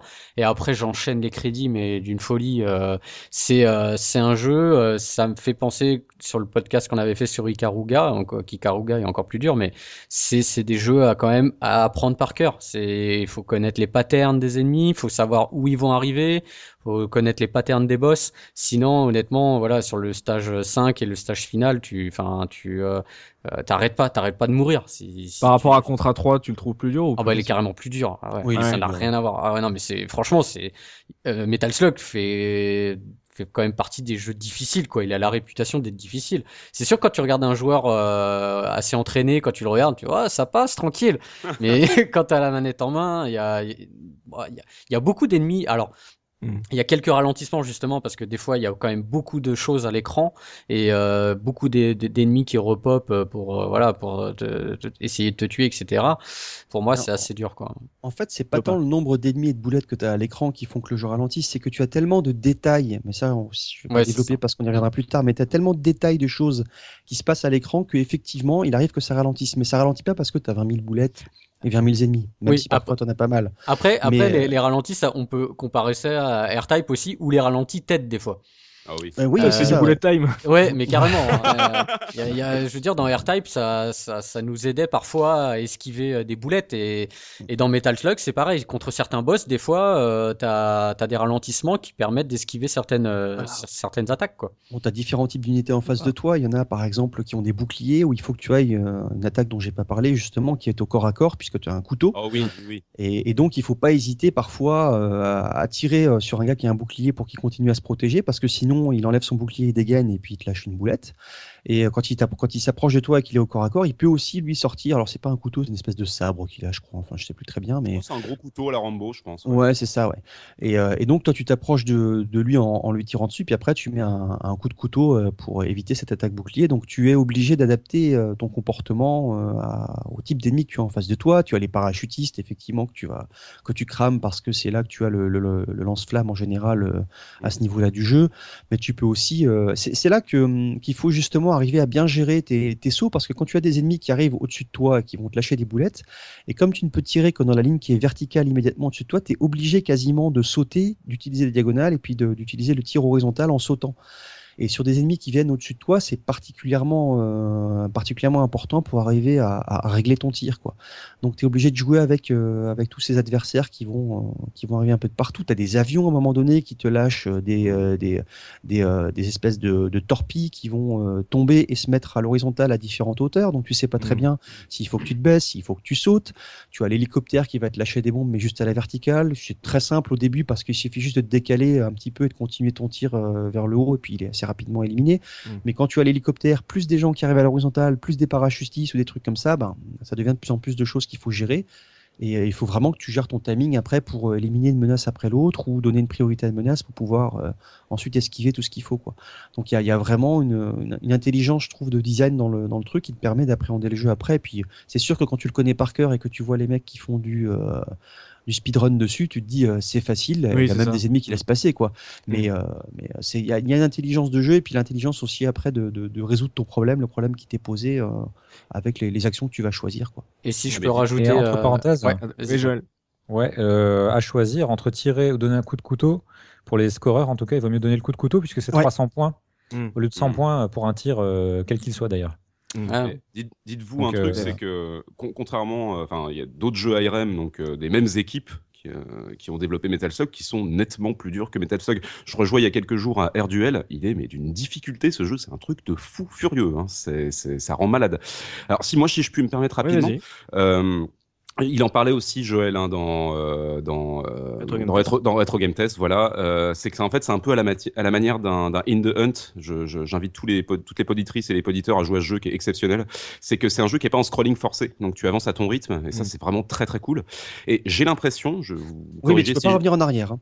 ça c'est vrai, ça c'est Tu vrai. avances à Mais ton rythme, mais tu ne peux pas revenir en arrière. mais t'es pas en scrolling forcé, ça c'est c'est le petit truc quand même qui euh, moi qui me fait plaisir. Ah, tu me diras les run and gun généralement c'est ça aussi, hein. sauf quand Mm. t'as des stages qui te poussent à ça où t'es obligé de courir comme un malade, mais euh, généralement En fait, on s'attend, on s'attend à ce que ça soit un scrolling automatique parce qu'il est tellement nerveux et il pousse Oui. tellement à faire fuir une fuite en avant que, en gros, on y joue presque comme on jouerait un shmup euh, classique. Ouais. T'as Oui, tellement voilà. envie de tout péter quand tu avances Mm. avec ce jeu. Ouais. Eh ouais, ouais, voilà. Alors qu'en fait, tu peux prendre ton temps. Alors, je sais pas si c'est toujours euh, une bonne idée, ça dépend, mais tu peux prendre ton temps euh, potentiellement. Et euh, vous allez peut-être me corriger si je dis une bêtise, mais à mon sens, c'est pas comme un contrat ou un R-Type où tu es dans du pattern fixe en termes d'ennemis. C'est-à-dire où c'est du par cœur. C'est-à-dire que t'as les ennemis qui arrivent au même moment, exactement au même endroit et qui je crois. lâchent les mêmes tirs. Je si tu crois. fais la même chose, ça fait la même chose. Ça, enfin, Ça si fait tu la même te chose. la même façon, euh, c'est pareil. Hein, mais Mais et y a puis pas après, une- t'as- un timer aussi, mais bon, t'as Ouais. largement le temps euh, Oui, de oui, oui. faire les choses. euh, Mais il n'y a pas une, une, une IA des ennemis qui fait qu'ils vont pas forcément tout le temps faire la même chose. Comme dans un beat'em up, tu veux dire? Voilà, Enfin, Oui, non, même vrai. dans un beat'em up, normalement, les, les, les ennemis font. un Non, mais ils apparaissent, quoi, au même, mais- ils Oui, ils apparaissent, apparaissent ils non, mais ils apparaissent à un endroit précis, mais après, ils réagissent en fonction de ce que toi tu fais euh, dans la zone de Ouais, jeu. C'est ça que tu veux ça. dire, Zephy? Oui, c'est ça, c'est ça. Mm. Alors, il y a un truc aussi, c'est, euh, il l'a très bien, très bien expliqué, euh, Dopamine, c'est que les personnages peuvent à peu près tout faire. Bon, on a l'impression, en fait, quand on regarde une partie, on a l'impression que les persos peuvent tout faire, mais ils peuvent pas tirer effectivement en diagonale au sol et tout ça. Mais quand tu vois les personnages bouger, c'est tellement bien animé, et ça, ça se passe de manière tellement fluide que tu as l'impression qu'ils peuvent tout faire, y compris avancer accroupi, ce que je trouve être une des, features du, jeu absolument génial. Et moi, ça me rappelle, je sais pas si c'est un hommage à Fatal Fury. où tu peux aussi avancer accroupi, il y a un truc peut-être à Ah oui. creuser derrière. Non, non, mais il n'y a pas que ça, il n'y a pas que ce truc-là qui serait, un- qui serait une référence à Fatal Fury à mon sens. Le truc c'est que voilà, en fait, moi ce qui me fait halluciner, les personnages jouables, en fait, ils sont basés sur les soldats euh, qu'on combat. Alors Mm. qu'à la base, c'était le char. Mais je pense que, et je crois que Joël en avait parlé un petit peu dans Retro Game Test, c'est que euh, comme Marco et Tarma ont été conçus après coup, ils, se, ils sont en fait basés sur ce que sont capables de faire les soldats que l'on affronte. Et l'idée de donner, ce, ce dont vous parliez juste avant, l'idée de donner des coups euh, de couteau au contact, je trouve ça absolument génial parce que ça dynamise l'action. Plutôt que d'être devant l'ennemi, de sortir son fusil, de continuer à tirer comme un débile dans son visage, hop, tu sors ton couteau, tu mets un, tu, tu voilà, tu l'égorges, tu lui mets un.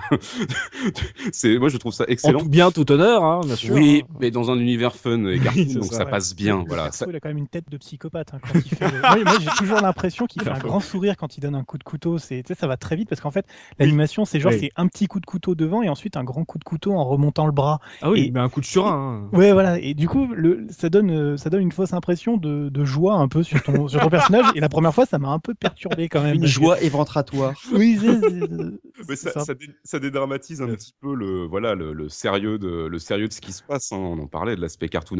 Et le truc, c'est le Metal Slug. En fait, le, le- on, on, on l'a pas à disposition tout le temps. Et ce qui se passe, moi j'ai ce sentiment-là, c'est qu'en fait, le Metal Slug, c'est une carapace. C'est le seul moyen de survie étendu du joueur. C'est-à-dire que tu as une barre de vie, tu peux la remonter si tu chopes des, des bidons de fuel. En fait, Comme pour moi, Ikaruga. Et bah voilà, c'est un peu, c'est euh, en fait le slug euh, est à Marcos que l'armure est à Arthur dans dans C'est Macaulay exactement ça. Voilà, c'est le seul ça. moyen de ne pas se faire tuer euh, en un coup. Et bon bah évidemment, c'est un truc qui est, qui fait plaisir quoi. Tu te sens en sécurité quand t'es dans ton C'est petit truc. T'es Tony Stark dans ton armure quoi. C'est vrai que c'est un, point pas. important du gameplay que tu soulignes là, c'est qu'il n'y a Ouais. pas de barre de vie du tout et que ouais, c'est one shot et one death. hein. Et justement, j'ai une question. Enfin, moi, j'ai de, de souvenirs. Il me semble qu'il y a, il y a pas en plus de, on peut pas récupérer de vie, que ça soit par des points ou par des items dans le jeu, il me semble. euh, Les Non. clodos, ils ont pas de poulet frit euh, non, c'est- il y a des de poulets, pommes. il y a des poulets, mais c'est des points. C'est des mais points, ouais. mais il n'y a pas de one up de- dans les dans les items. Et je crois pas qu'avec euh, le nombre de points comme ça se faisait en arcade, souvent Tout quand tu avais fait, ouais. 50 000, 100 000, tu avais des, euh, des vies supplémentaires. Et je crois pas que sur Metal Slug ça soit le cas. Non.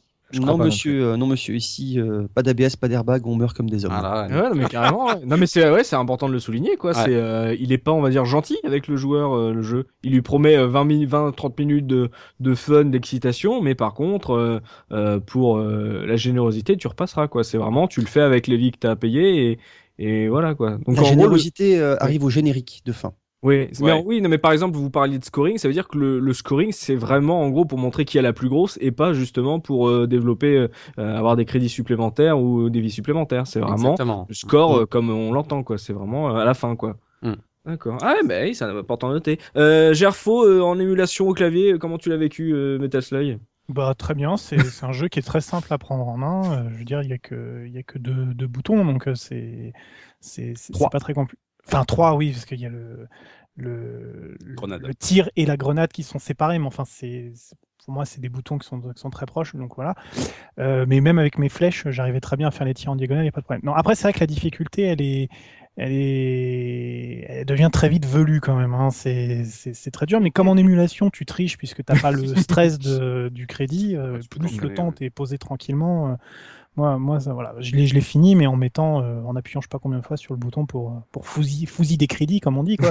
mais euh, c'est, voilà, enfin, j'aime bien quand même parce que il y a, hum, il y a un vrai challenge à, à, à essayer d'anticiper les, les, les petits coups. C'est-à-dire, il y en a qui sont un peu, euh, tu fais, oh non, ça m'énerve, ça, ça. Je me suis fait Mhm. avoir. Je pense notamment au, au niveau 2 où euh, on est dans un, on commence dans une gare euh, un peu qui me fait un peu penser à Londres voilà, et on se retrouve très vite sur un pont dont les, les morceaux s'écroulent. Mhm. Et, et tu dois passer sur des bateaux, euh, et les bateaux se retournent, et il y a une plateforme qu'on voit pas, euh, qui te permet de remonter sur les ponts au-dessus. Et quand je l'avais pas vu au début, bah, tu te retrouves coincé dans un tout petit, toute petite portion d'écran. Ouais, du après, tu place. Et, et, et du coup, enfin, du, quand, quand tu peux pas bouger alors que ça Ouf. tire dans tous les sens, bah, tu meurs, quoi. C'est logique. Et c'est comme, comme l'a dit Looping, qu'il faut vraiment apprendre et connaître et tout ce travail, euh, pattern, passage par passage, là où tu as du mal, du moment où tu peux foncer, tu te poses moins de questions. Mais, c'est- mais c'est quand même gratifiant parce que le, les boss ont, sont une grosse, ont- sont- marquent une grosse difficulté. Ils, sont, ils ont beaucoup de points de vie. Il faut, il faut tirer longtemps, il faut esquiver pas mal de choses. Tu as le temps de les voir arriver. C'est relativement juste. C'est-à-dire, euh, ils n'ont pas euh, d'attaque dévastatrice qui ravage tout l'écran en une seconde, euh, où il faut absolument être pixel perfect au bon endroit pour que ça, pour l'esquiver. Mais, mais c'est quand même gratifiant de réussir à, à battre un boss sans perte de vie. Voilà, c'est cool. Mais le simple fait, on n'en a pas parlé, que tu perds tous tes, tes prisonniers si tu perds une vie, Ah oui. c'est pareil. Donc finir un niveau sans, sans perte de vie pour avoir et avoir tous les symboles de prisonniers qui viennent s'ajouter à la fin et le, la, la voix du narrateur qui te fait You're great, c'est super, t'as sauvé tout le monde. Bah voilà, il y a, il y a des- il y a des bonnes petites récompenses qui sont. D'ailleurs, chaque prisonnier a un nom. Ah Oui, ça. oui, Ils oui, sont oui, amusés à nommer chaque ouais. prisonnier. C'est des vrais noms, je crois, hein, Joël, hein, si je dis pas C'est de des vrais noms, voilà. Ils ont été repris de personnages existants. Ah, Ouais, c'est- ah, il va vachement loin, en fait. Ah oui, de, carrément. de- de prisonniers existants, tu veux dire, ou de personnages de, de, de jeux? Prisonnier de guerre, ouais. ouais. Ah ouais, d'accord. Ouais. Ouais, cool. Euh, vous avez parlé des boss, mais euh, vous restez pas assez longtemps dessus. Ça veut dire quoi Qu'ils sont pas aussi notables que dans d'autres shmups ou run gun Oh si, ils sont géniaux les boss. La Il y en a quand même Mais- deux qui sont vachement faciles. hein. Ah le ouais. premier, le premier, c'est quand même un avion qui s'appelle le Tetsuyuki. C'est un avion qui s'est craché et qui a été aménagé avec des espèces de maisons en bois sur pilotis, sur une chute d'eau. C'est complètement surréaliste ce truc. Mais bon, le design de jeu, on en reparlera dans les styles. ouais, c'est ouais, vrai. ouais, ouais. Mais en termes de pattern et tout, de difficulté, ça, c'est assez cohérent avec le reste du jeu. Quoi, il faut, il faut vraiment, euh, en gros, lâcher toutes les grenades au boss ou faut J'ai l'impression quand même qu'ils nous Mm. font un cadeau euh, quand on a franchi le troisième stage avec un boss qui est facile. hein. Ouais. J'ai ce sentiment-là, en tout cas. C'était quoi déjà le, le troisième boss je me suis- euh, Ah, bah, c'est un très gros char. euh, En fait, il y a- il y, a deux hauteurs et il y a un très gros char qui se situe en bas. Ouais. ouais. On est dans la forêt enneigée. euh, Et euh, donc, il, tire un coup à gauche, un coup à droite, Ouais. avec un tir très très puissant, mais qu'on va venir de loin. Mm. Et euh, bah, il suffit de balancer des grenades, quoi. Et puis, à la limite, quand on en a plus, on attend un petit peu. Il y a un prisonnier qui arrive, qui nous en donne, et puis voilà, quoi. Ça se... C'est Ah oui. C'est vrai que les patterns des boss, ils sont pas spécialement durs en fait. Une Si vraiment tu, tu voilà, tu tu t'entraînes un peu, il y a, comme disait Gerfo, ça prend pas tout l'écran, il y a pas des explosions de dingue. euh, Mais Il- c'est sur, c'est sur AirType qu'on disait que les, les boss étaient un peu plutôt une récompense par rapport au reste du Oui. niveau. euh. Oui, je me souviens. c'est un peu, c'est peut-être un peu aussi cette identité, c'est que le, le niveau est assez exigeant en soi avec euh, avec tous ses ennemis et tout ce qu'on peut y faire et tout Non, c'était sur Parodius, excuse-moi. Ah, c'est pour Parodius, ouais. Parodius, on disait que c'était ouais. c'était le petit bonbon quand t'avais fini ton euh, ton niveau bien dur et euh, effectivement, euh, bah là oui et puis bon le spri- les sprites sont assez importants des boss, mais Mm. oui c'est pas c'est pas le boss qui va te poser le enfin le, le plus de difficultés. Euh, C'est pas tant la qualité des boss qui pose problème, en fait, c'est le- la qualité du jeu dans son ensemble, en fait, qui est rehaussée dans le niveau, qui fait que les boss sont du même niveau que dans d'autres jeux. Ils sont élaborés, ils sont sympas, ils sont originaux. euh, les patterns sont pas non plus, euh, euh, effectivement, il n'y a, y a pas de, de, révolution dans les patterns. Par contre, la qualité entre les boss est tellement bonne, je trouve que peut-être que ça nous marque moins, ça ponctue moins l'action euh, dans, dans, la- dans le, développement, dans la progression que sur d'autres jeux du même style, que sur d'autres shoots. Parce que vraiment, tu as une qualité de jeu et une intensité de jeu qui est telle euh, entre ces boss-là que ça te nivelle un petit peu euh, la, la, la, la qualité de l'ensemble, vers le haut bien sûr, Mhm. mais tu as moins ce différentiel que tu peux avoir dans le rythme avec un, un boss démentiel que tu vas trouver à la fin d'un niveau, et puis un niveau qui finalement euh, t'aura pas tant marqué que ça, même s'il avait été difficile. C'est vraiment dans, dans l'intensité et la qualité, je trouve, de l'expérience que, que, que, que ça fait peut-être la différence.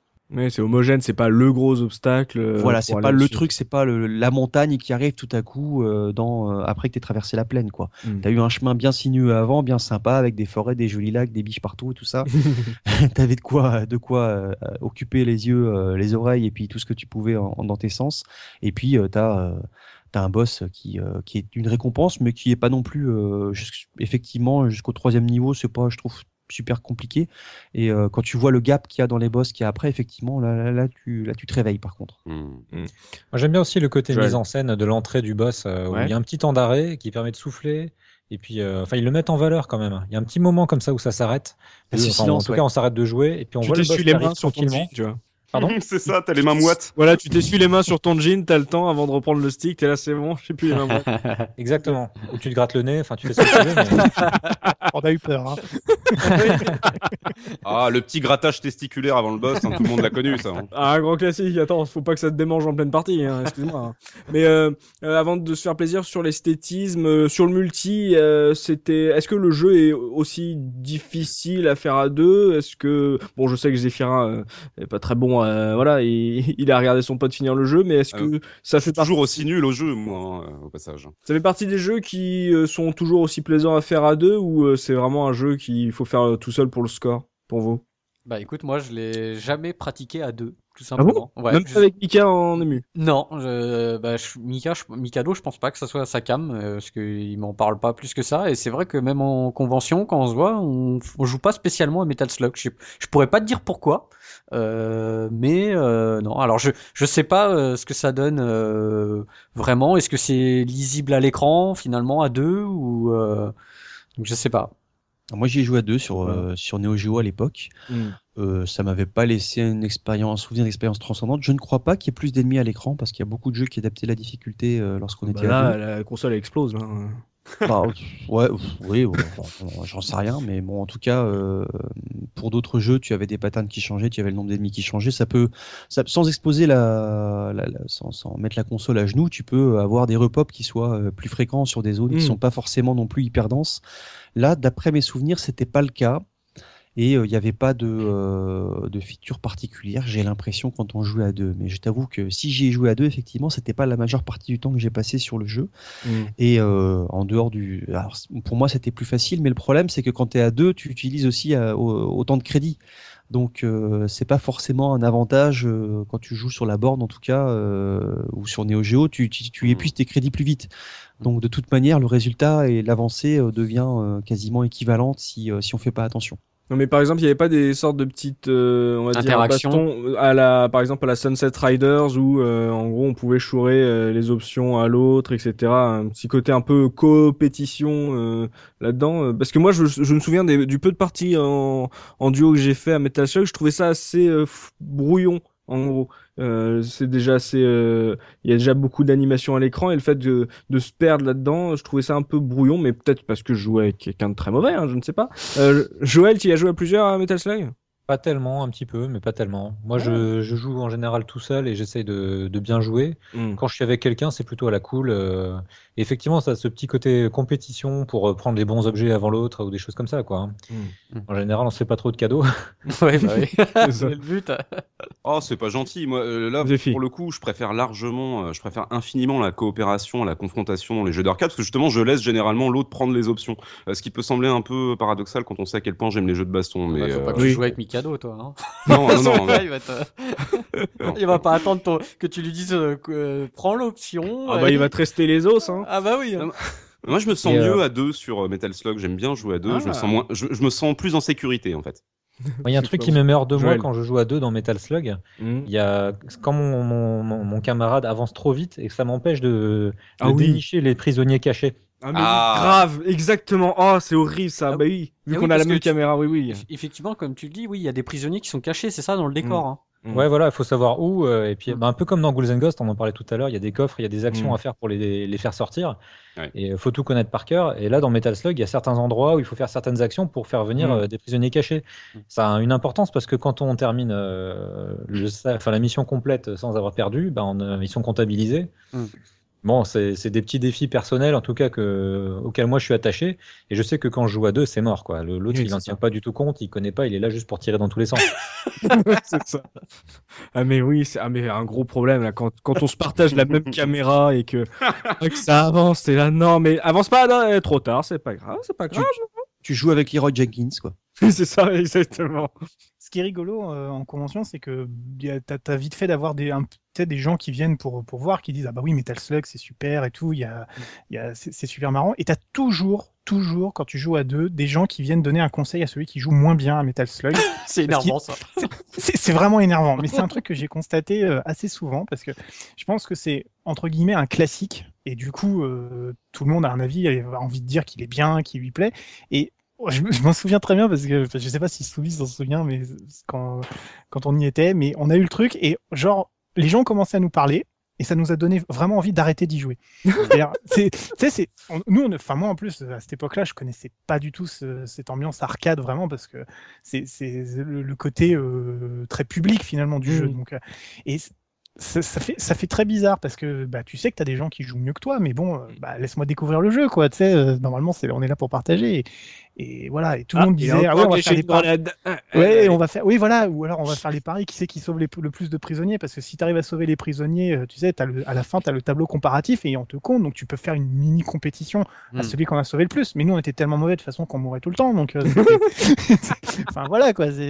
Laissez-nous jouer quoi. Laissez-nous apprécier. C'est beau, on s'amuse quoi. Et, et j'ai- revu ça plusieurs fois. euh, ça, ça me fait, ça m'a fait marrer parce que j'ai pas l'impression quand tu joues à d'autres jeux qui sont un petit peu moins connus, mais il y a forcément des gens qui connaissent, mais tu sais, les gens viennent plus discuter et tout, mais Metal Slug, ça a l'air d'agréger le côté euh, euh, très très compétitif quoi. Ah, la- Là, la- c'est- c'est la Neo Geo. qu'on- C'est Non. Peut-être, Geo euh, qui est comme ça. C'est Non, c'est- non, c'est c'est pas vrai. Oh. C'est les, c'est les jeux d'arcade qui sont comme ça. C'était comme ça dans les salles Ouais. d'arcade. Moi, je me souviens, je- j'en avais déjà parlé sur d'autres jeux.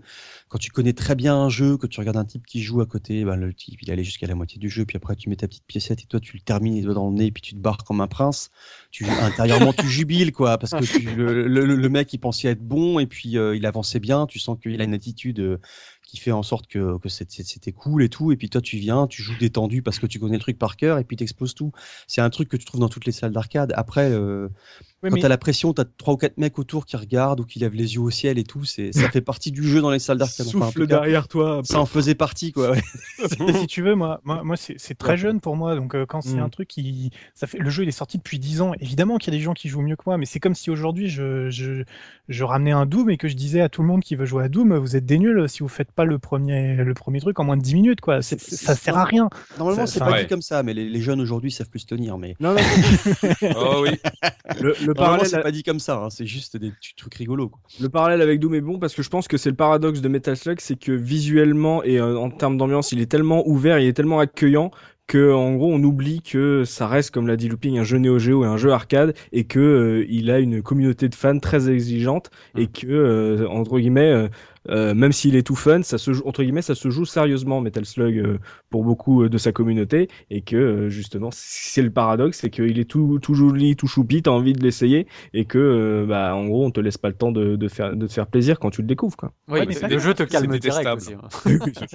mais, mais pas que, parce que franchement, Metal Slug, quand tu quand tu t'intéresses à l'émulation, c'est le genre de jeu qu'on te conseille très souvent pour commencer. Ça fait Mm. partie de ces jeux qu'il faut essayer et qui, qui ont vraiment connu une seconde jeunesse grâce à l'émulation. Donc du coup, je trouve ça un peu, euh... bah, je sais pas, c'est peut-être une mauvaise expérience que j'ai eue qui m'a marqué. C'est peut-être pour ça, tout simplement. Mais je, trouve ça, euh, ça dommage. Parce que franchement, c'était très marrant d'avancer tout doucement. Le jeu est pas trop pressant non plus sur le côté le timer, ce qu'on a dit, euh, etc. Donc si tu veux y aller pépère, on va dire, avec un pote, c'est faisable. C'est brouillon, mais c'est faisable. Donc euh, voilà. je- Je te Mais rejoins complètement, moi. Euh, Gerfo, je te rejoins complètement là-dessus. En fait, t'es en salle d'arcade, t'es en mode exhibe et tu te fais très facilement humilier. Je trouve ça assez détestable. Les mecs qui, Mm. prennent ça, qui prennent ça super au sérieux, c'est chiant, quoi. C'est- ouais, voilà, c'est parce que voilà, c'est Metal Slug quoi. C'est c'est pas Ouais, c'est ouais, pas c'est pas un petit jeu, c'est pas le jeu à Toto quoi. Ah non, c'est une religion. c'est une religion. C'est comme les Jedi. C'est ça. Euh, pour conclure, euh, donc on va faire un point sur l'esthétisme du jeu. Bah avec toi, Zephyrin, euh, forcément, Neo Geo c'est déjà une brutasse euh, pour les jeux 2D. On connaît le savoir-faire euh, donc euh, des anciens d'IRM. Euh, donc pour la fin des années 90, t'ajoutes le design du jeu. J'imagine que c'est peut-être un des, pour moi, c'est un des jeux 2D euh, les plus beaux et intemporels de l'histoire du JV. Est-ce que tu es d'accord avec ça Que toi, le dessinateur, t'en avais pensé quoi de cet esthétisme? Ah non, pas du tout, c'est de la merde. Alors, euh, direction artistique, moi je dirais 20 sur 20. Si je pouvais donner une meilleure note, je mettrais 30 sur 20, comme ça on est tranquille. Tout, tout est puissance visuelle hein, dans ce jeu. hein. Bon, on le sait, les graphismes ont été conçus dans un esprit fun, lumineux, qui se prend absolument pas au sérieux. Mais le truc que j'adore, c'est que la gamme de couleurs qui est employée euh, reste très proche de ce que faisait ARM. C'est-à-dire que tu trouves toutes sortes de gammes de gris froid, de gris chaud, des bleus anthracides, des ocres, des kakis. En fait, c'est des couleurs désaturées et qui sont magnifiquement associées. On est à milieu d'un Super Mario Bros. Alors, tous les stages ne sont pas composés de défilements parallaxe, euh, mais ce qui n'est absolument pas gênant. Je pense que s'ils avaient foutu du parallaxe partout, la console elle aurait explosé. Qu'il y a tellement d'animations partout, dans tous les sens, qu'on on s'en rend pas forcément compte en fait qu'on est sur un seul plan parfois. Euh, il y a, on l'a dit, il y a une énorme diversité d'ennemis, que ce soit des humains ou des machines. Et l'idée de donner vie aux ennemis basiques euh, du jeu, c'est une idée qui est absolument géniale. C'est-à-dire que plutôt que d'avoir des soldats qui courent comme des cons et qui se font buter les uns après les autres avec des animations, euh, avec des animations de base, là ils ont, ils ont vraiment leur propre existence. euh, Ces bonhommes-là, C'est- en fait les soldats dans Metal Slug, les soldats de Morden, c'est des grosses feignasses. On l'a vu. Ils D'ailleurs, il y a une scène quoi. qui est vraiment géniale. Ouais. Dans le troisième stage, on les voit en train de manger, de se dire des blagues. Ouais. Et l'un, il se cache dans les toilettes. Ah mais j'allais en parler, oui. Ah, pardon. Non, non mais je t'en Ah, prie, vas-y, vas-y, vas-y, vas-y. Non, voilà quoi. C'est, on a l'impression d'assister à une tranche de vie. On arrive au milieu d'une tranche de vie et puis on vient tout dégommer quoi. C'est, ça. C'est nous le méchant d'un coup. Mm. Ouais, en, gros, le- les soldats, euh, bon, on disait c'est des feignasses, ils font leur boulot sans aucune conviction. Euh, tout est gag de situation dans le jeu, parce qu'il n'y a pas de voix, enfin, à part le, le speaker qui t'annonce le début, la fin de la mission, euh, et quand tu récupères une arme, c'est les ennemis et les personnages hurlent en fait. C'est quasiment que du slapstick ce jeu-là. C'est un peu comme euh, des acteurs, des acteurs dans un film muet. C'est beaucoup de gestuels, c'est Mm. extrêmement caricatural, et c'est un, c'est un bonbon pour les yeux en fait, euh, ce jeu. Euh, bah, le passage, le passage des toilettes dont parlait Joël, moi c'est mon gag préféré du jeu. Je chiale de rire à chaque fois. On est dans la mission 3, c'est dans des montagnes enneigées, donc euh, tu te cailles le cul là-dedans. Et c'est dehors, il y a un chiotte qui est posé sur un rocher, le mec il est dessus, tu débarques comme la plupart des soldats. euh, Quand ils te voient arriver, ils se mettent à hurler, lever les bras en l'air et à trembler. Sauf que là, le chiotte t'aspire. Et t'as la cuvette qui retombe et ça se fait en un dixième de seconde l'animation. quoi. C'est Mm. c'est du délire. Justement, moi, j'aurais un petit défaut, juste- enfin, c'est pas un petit défaut, mais euh, en fait, Metal Slug, c'est un jeu que je prends limite plus, euh, plus de plaisir à regarder un pote jouer que moi y jouer. Parce que quand tu y joues, tu peux pas voir tout ce qui se passe à l'écran. Il y a tellement de choses en arrière-plan, des animations, des, t'as des persos qui se baladent euh, dans, dans le fond, etc. Et quand toi t'es dans le feu de l'action, que t'évites euh, les ennemis, les boulettes et tout, tu vois pas tout ce qui se passe. Et, euh, et quand euh, j'ai regardé un peu des vidéos, etc. Et ben j'ai découvert plein de choses que je faisais même pas gaffe pendant que j'y jouais quoi. C'est pas un défaut, mais quelque part en fait, je- moi je préfère regarder quelqu'un jouer pour pouvoir euh, me voir tout tout ce qui se passe. Il y a tellement de choses qui se passent que bon, voilà, t'es, tu peux pas tout Oh. surveiller quoi. Tu prends Il autant y a un passage qui est, euh, que je trouve assez extraordinaire. C'est euh, au milieu, vraiment au milieu du deuxième stage, où on passe d'un moment où on est de nuit dans un esprit Ouais. un peu londonien, tout ça. On passe au jour. Et ouais. On détruit, on détruit une espèce de tourelle qui est sur des rails, et d'un seul coup, on est complètement dans un autre monde. Et on se demande euh, comment j'ai pu passer de, de- du, du premier, du premier morceau du stage à ça. Ça n'a rien à voir et j'ai rien vu, quoi. Je me suis Ouais. laissé complètement berner. On est, euh, quand on est dans le jeu, on se demande parfois comment est-ce qu'ils ont réussi à, à faire ce genre de, d'effet. On, se laisse complètement porter et on se laisse, euh, enfin, berner, quoi, presque, puisque il y a des transitions qui sont vachement subtiles et qui sont, euh, qu'on ne perçoit pas en fait euh, puisqu'on est monopolisé par l'action. Donc Mm. le fait de regarder quelqu'un qui joue, ça permet d'avoir une, une lecture qui est différente évidemment Mm. et, euh, et de, à mon avis, hein, de effectivement mieux profiter de ce côté. euh, moi je lâche le mot, hein, pour moi c'est de la BD quoi. On est dans de la BD, euh, Mm. quelque chose de très graphique, de très dessiné quoi, et, et qu'on peut vraiment savourer que quand euh, on lâche la manette, on la confie à quelqu'un d'autre. Ouais, et puis, et puis pour de la Néo, enfin, c'était le, le, le jeu qui faisait euh, baver plein de gens euh, qui n'avaient pas la Neo Geo ou qui n'avaient pas la borne d'arcade près de chez eux. C'était en termes d'animation, quand tu le voyais bouger, c'était tellement, euh, ça attirait l'œil euh, partout, partout, sur chaque pixel de l'écran que, que on avait envie, on avait qu'une envie, c'était d'y mettre les mains parce que justement, c'était ce qu'on aimait tant dans la 2D à l'époque, mais d'une, avec une exécution juste phénoménale, quoi. Ah, moi, j'avais Ouais. une petite. euh, J'usurpe un peu ta position, Laurent, mais j'avais une question là qui me venait à l'esprit par rapport à ça et surtout par rapport à Zephy. Au niveau de l'animation, tu disais que ça faisait partie des cinq meilleurs euh, jeux, euh, cinq meilleures animations que tu connaissais dans les, dans les jeux vidéo. Qu'est-ce qui fait, à ton avis, que euh, Metal Slug arrive à faire ça et que les autres n'y arrivent pas? Parce que, quand même, quand on voit que c'est aussi bien animé, on a envie de retrouver d'autres jeux comme ça. Je pense qu'il y a des mecs qui se sont dit putain, il faut qu'on fasse un jeu, pas forcément le même thème, pas forcément le même style, mais il faut qu'on anime nos jeux comme ça. Quoi.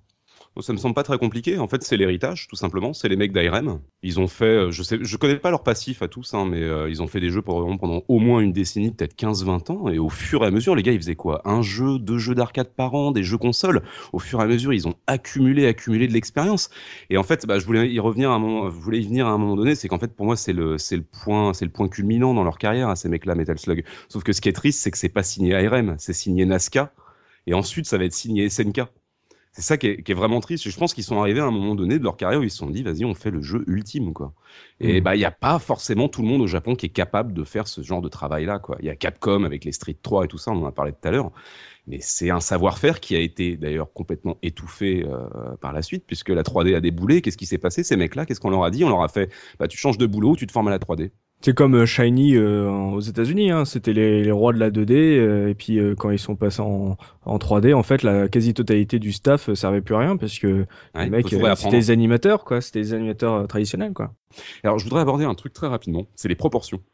Que ce soit les Ah proportions bah Gerfo, je pense que les proportions, il a envie d'en parler aussi. De quoi? Gerfo aussi, les proportions, c'est son me grand choque truc. pas. ça, ça- ça me choque pas dans le jeu. C'est marrant, mais, mais je pense que c'est le côté parodique qui. Ouais. Non, parce que alors pour ceux qui savent pas, mais c'est vrai que quand on a fait euh, les jeux de Blizzard. Warcraft ou Starcraft, je me plains beaucoup de la différence de proportion entre les unités et les bâtiments. Et c'est vrai que dans Metal Ah. Slug, les boss euh, sont parfois un peu gigantesques. euh, et, Bah, le euh, char est tout petit par rapport à la taille du ou le char est tout petit par rapport à la taille du gars, voilà. Mais ça me choque pas parce que ça va dans le délire parodique pour moi. Donc c'est L'esthétisme global passe bien. Je veux dire, il y a, même moi, enfin moi, ce que je trouve fort, c'est que un peu comme euh, pas comme dans certains jeux ou dans certains dessins animés, tu sais, la partie destructible et la partie de jeu, tout part, tout est dessiné de la même façon. C'est-à-dire, quand on parlait des prisonniers cachés, souvent, il faut détruire un élément du décor. Bah, l'élément du décor, il, il est aussi beau euh, quand il est plein que, que si c'était un élément non interactible. Je sais pas si je me fais comprendre, mais tout est dessiné comme un, tableau en permanence qui évolue au fur et à mesure et c'est caché par quelques volutes de fumée qui vont changer un peu la scène. Et c'est- vraiment magnifique, quoi. Il y a, y a- y a- y a rien à dire. Et hum, du coup, on se pose pas la question. euh, Enfin, moi, ça, moi, ça, ça m'a ça m'a pas du tout choqué. À la limite, ça me choque plus que le char, il puisse, euh, à la limite, se déplacer quand on, quand on se baisse. On a l'impression qu'il se déplace à, à pas de loup, tu sais. Ça fait genre, on a- à la Mhm. limite, on a l'impression de voir les vieux dessins animés où genre le pneu, c'est comme un pied qui se lève, tu vois. Le Et, taxi dans Roger Rabbit.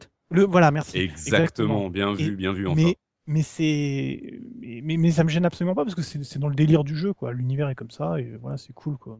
Mm. Ouais, donc bah comme on peut voir sur l'esthétisme, euh, ça a été une prouesse pour nous. Euh, on a adoré, on a adoré son esthétisme. En plus, ça, ça collait à l'univers et puis euh, tout ce qui se passait dans le gameplay, ça ajoutait justement euh, aux petits détails, euh, justement les décors destructibles et tout. Donc euh, pour l'instant, c'est un sans faute euh, de notre côté. On a tous kiffé euh, ce ce jeu. Euh, Avant de, de passer euh, à la revue de presse, on va se faire une petite pause musicale avec Looping. Euh, Je Looping. peux rajouter un petit commentaire Oui, vas-y, vas-y, vas-y. Rapide, hein, euh, c'est vrai qu'en 96, il y avait plus tellement de jeux 2D qui sortaient, donc Metal Slug, euh, c'était quasiment inouï. Quoi. Il y a deux jeux qui sont peut-être moins connus de- des gens qui nous écoutent, qui sont sortis la même année, ou enfin en tout cas dans une période très rapprochée, et je leur conseille de regarder. En tout cas, il y a Canon Dancer, qui est un jeu de Mitchell, Mm. et qui est aussi un magnifique jeu 2D. Et il y a un jeu qui est encore moins connu, qui est un jeu espagnol, qui est sorti en arcade également, qui s'appelle Biomechanical Toy.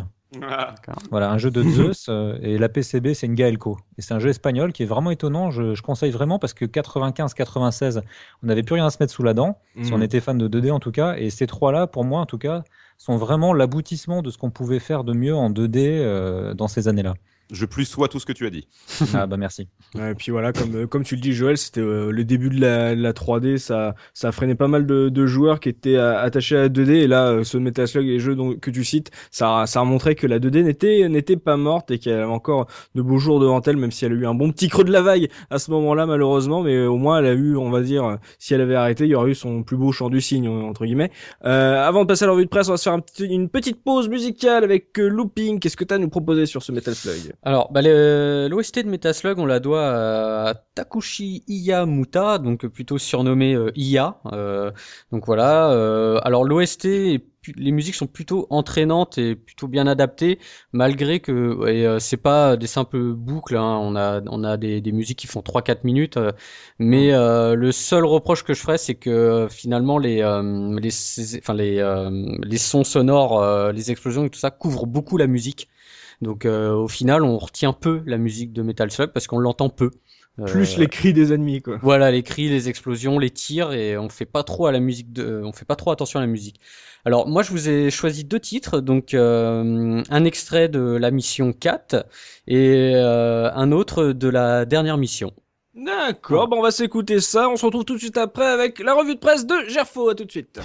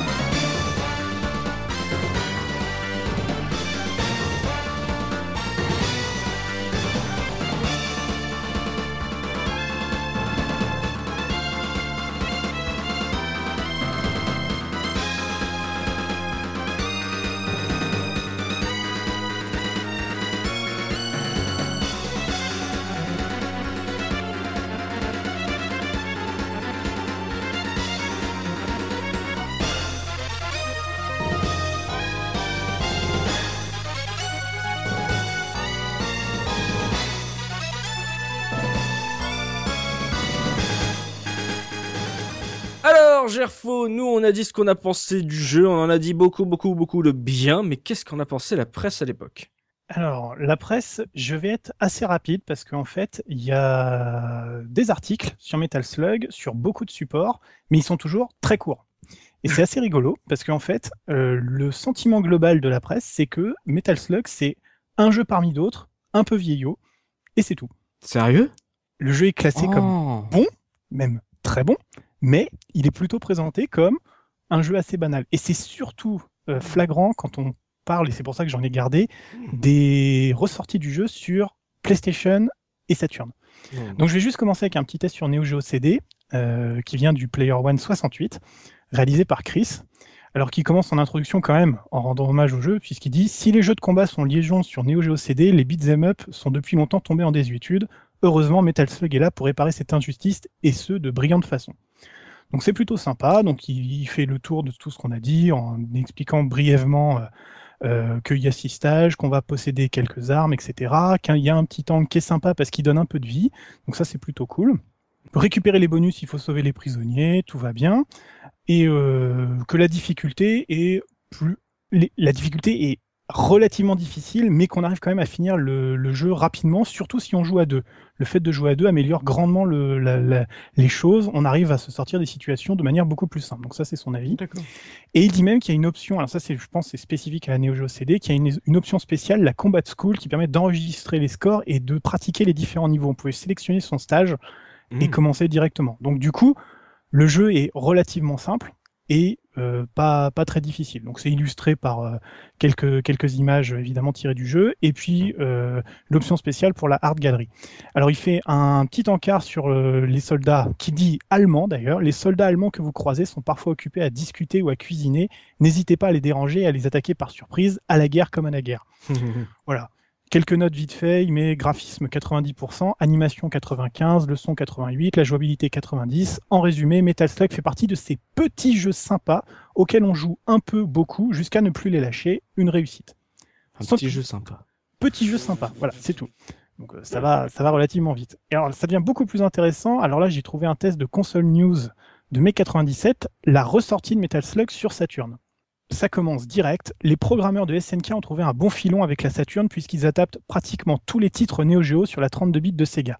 De l'argent facile et un plaisir incommensurable pour les fanas de jeux d'arcade, comme seule la défunte Rolls-Royce des consoles savait faire.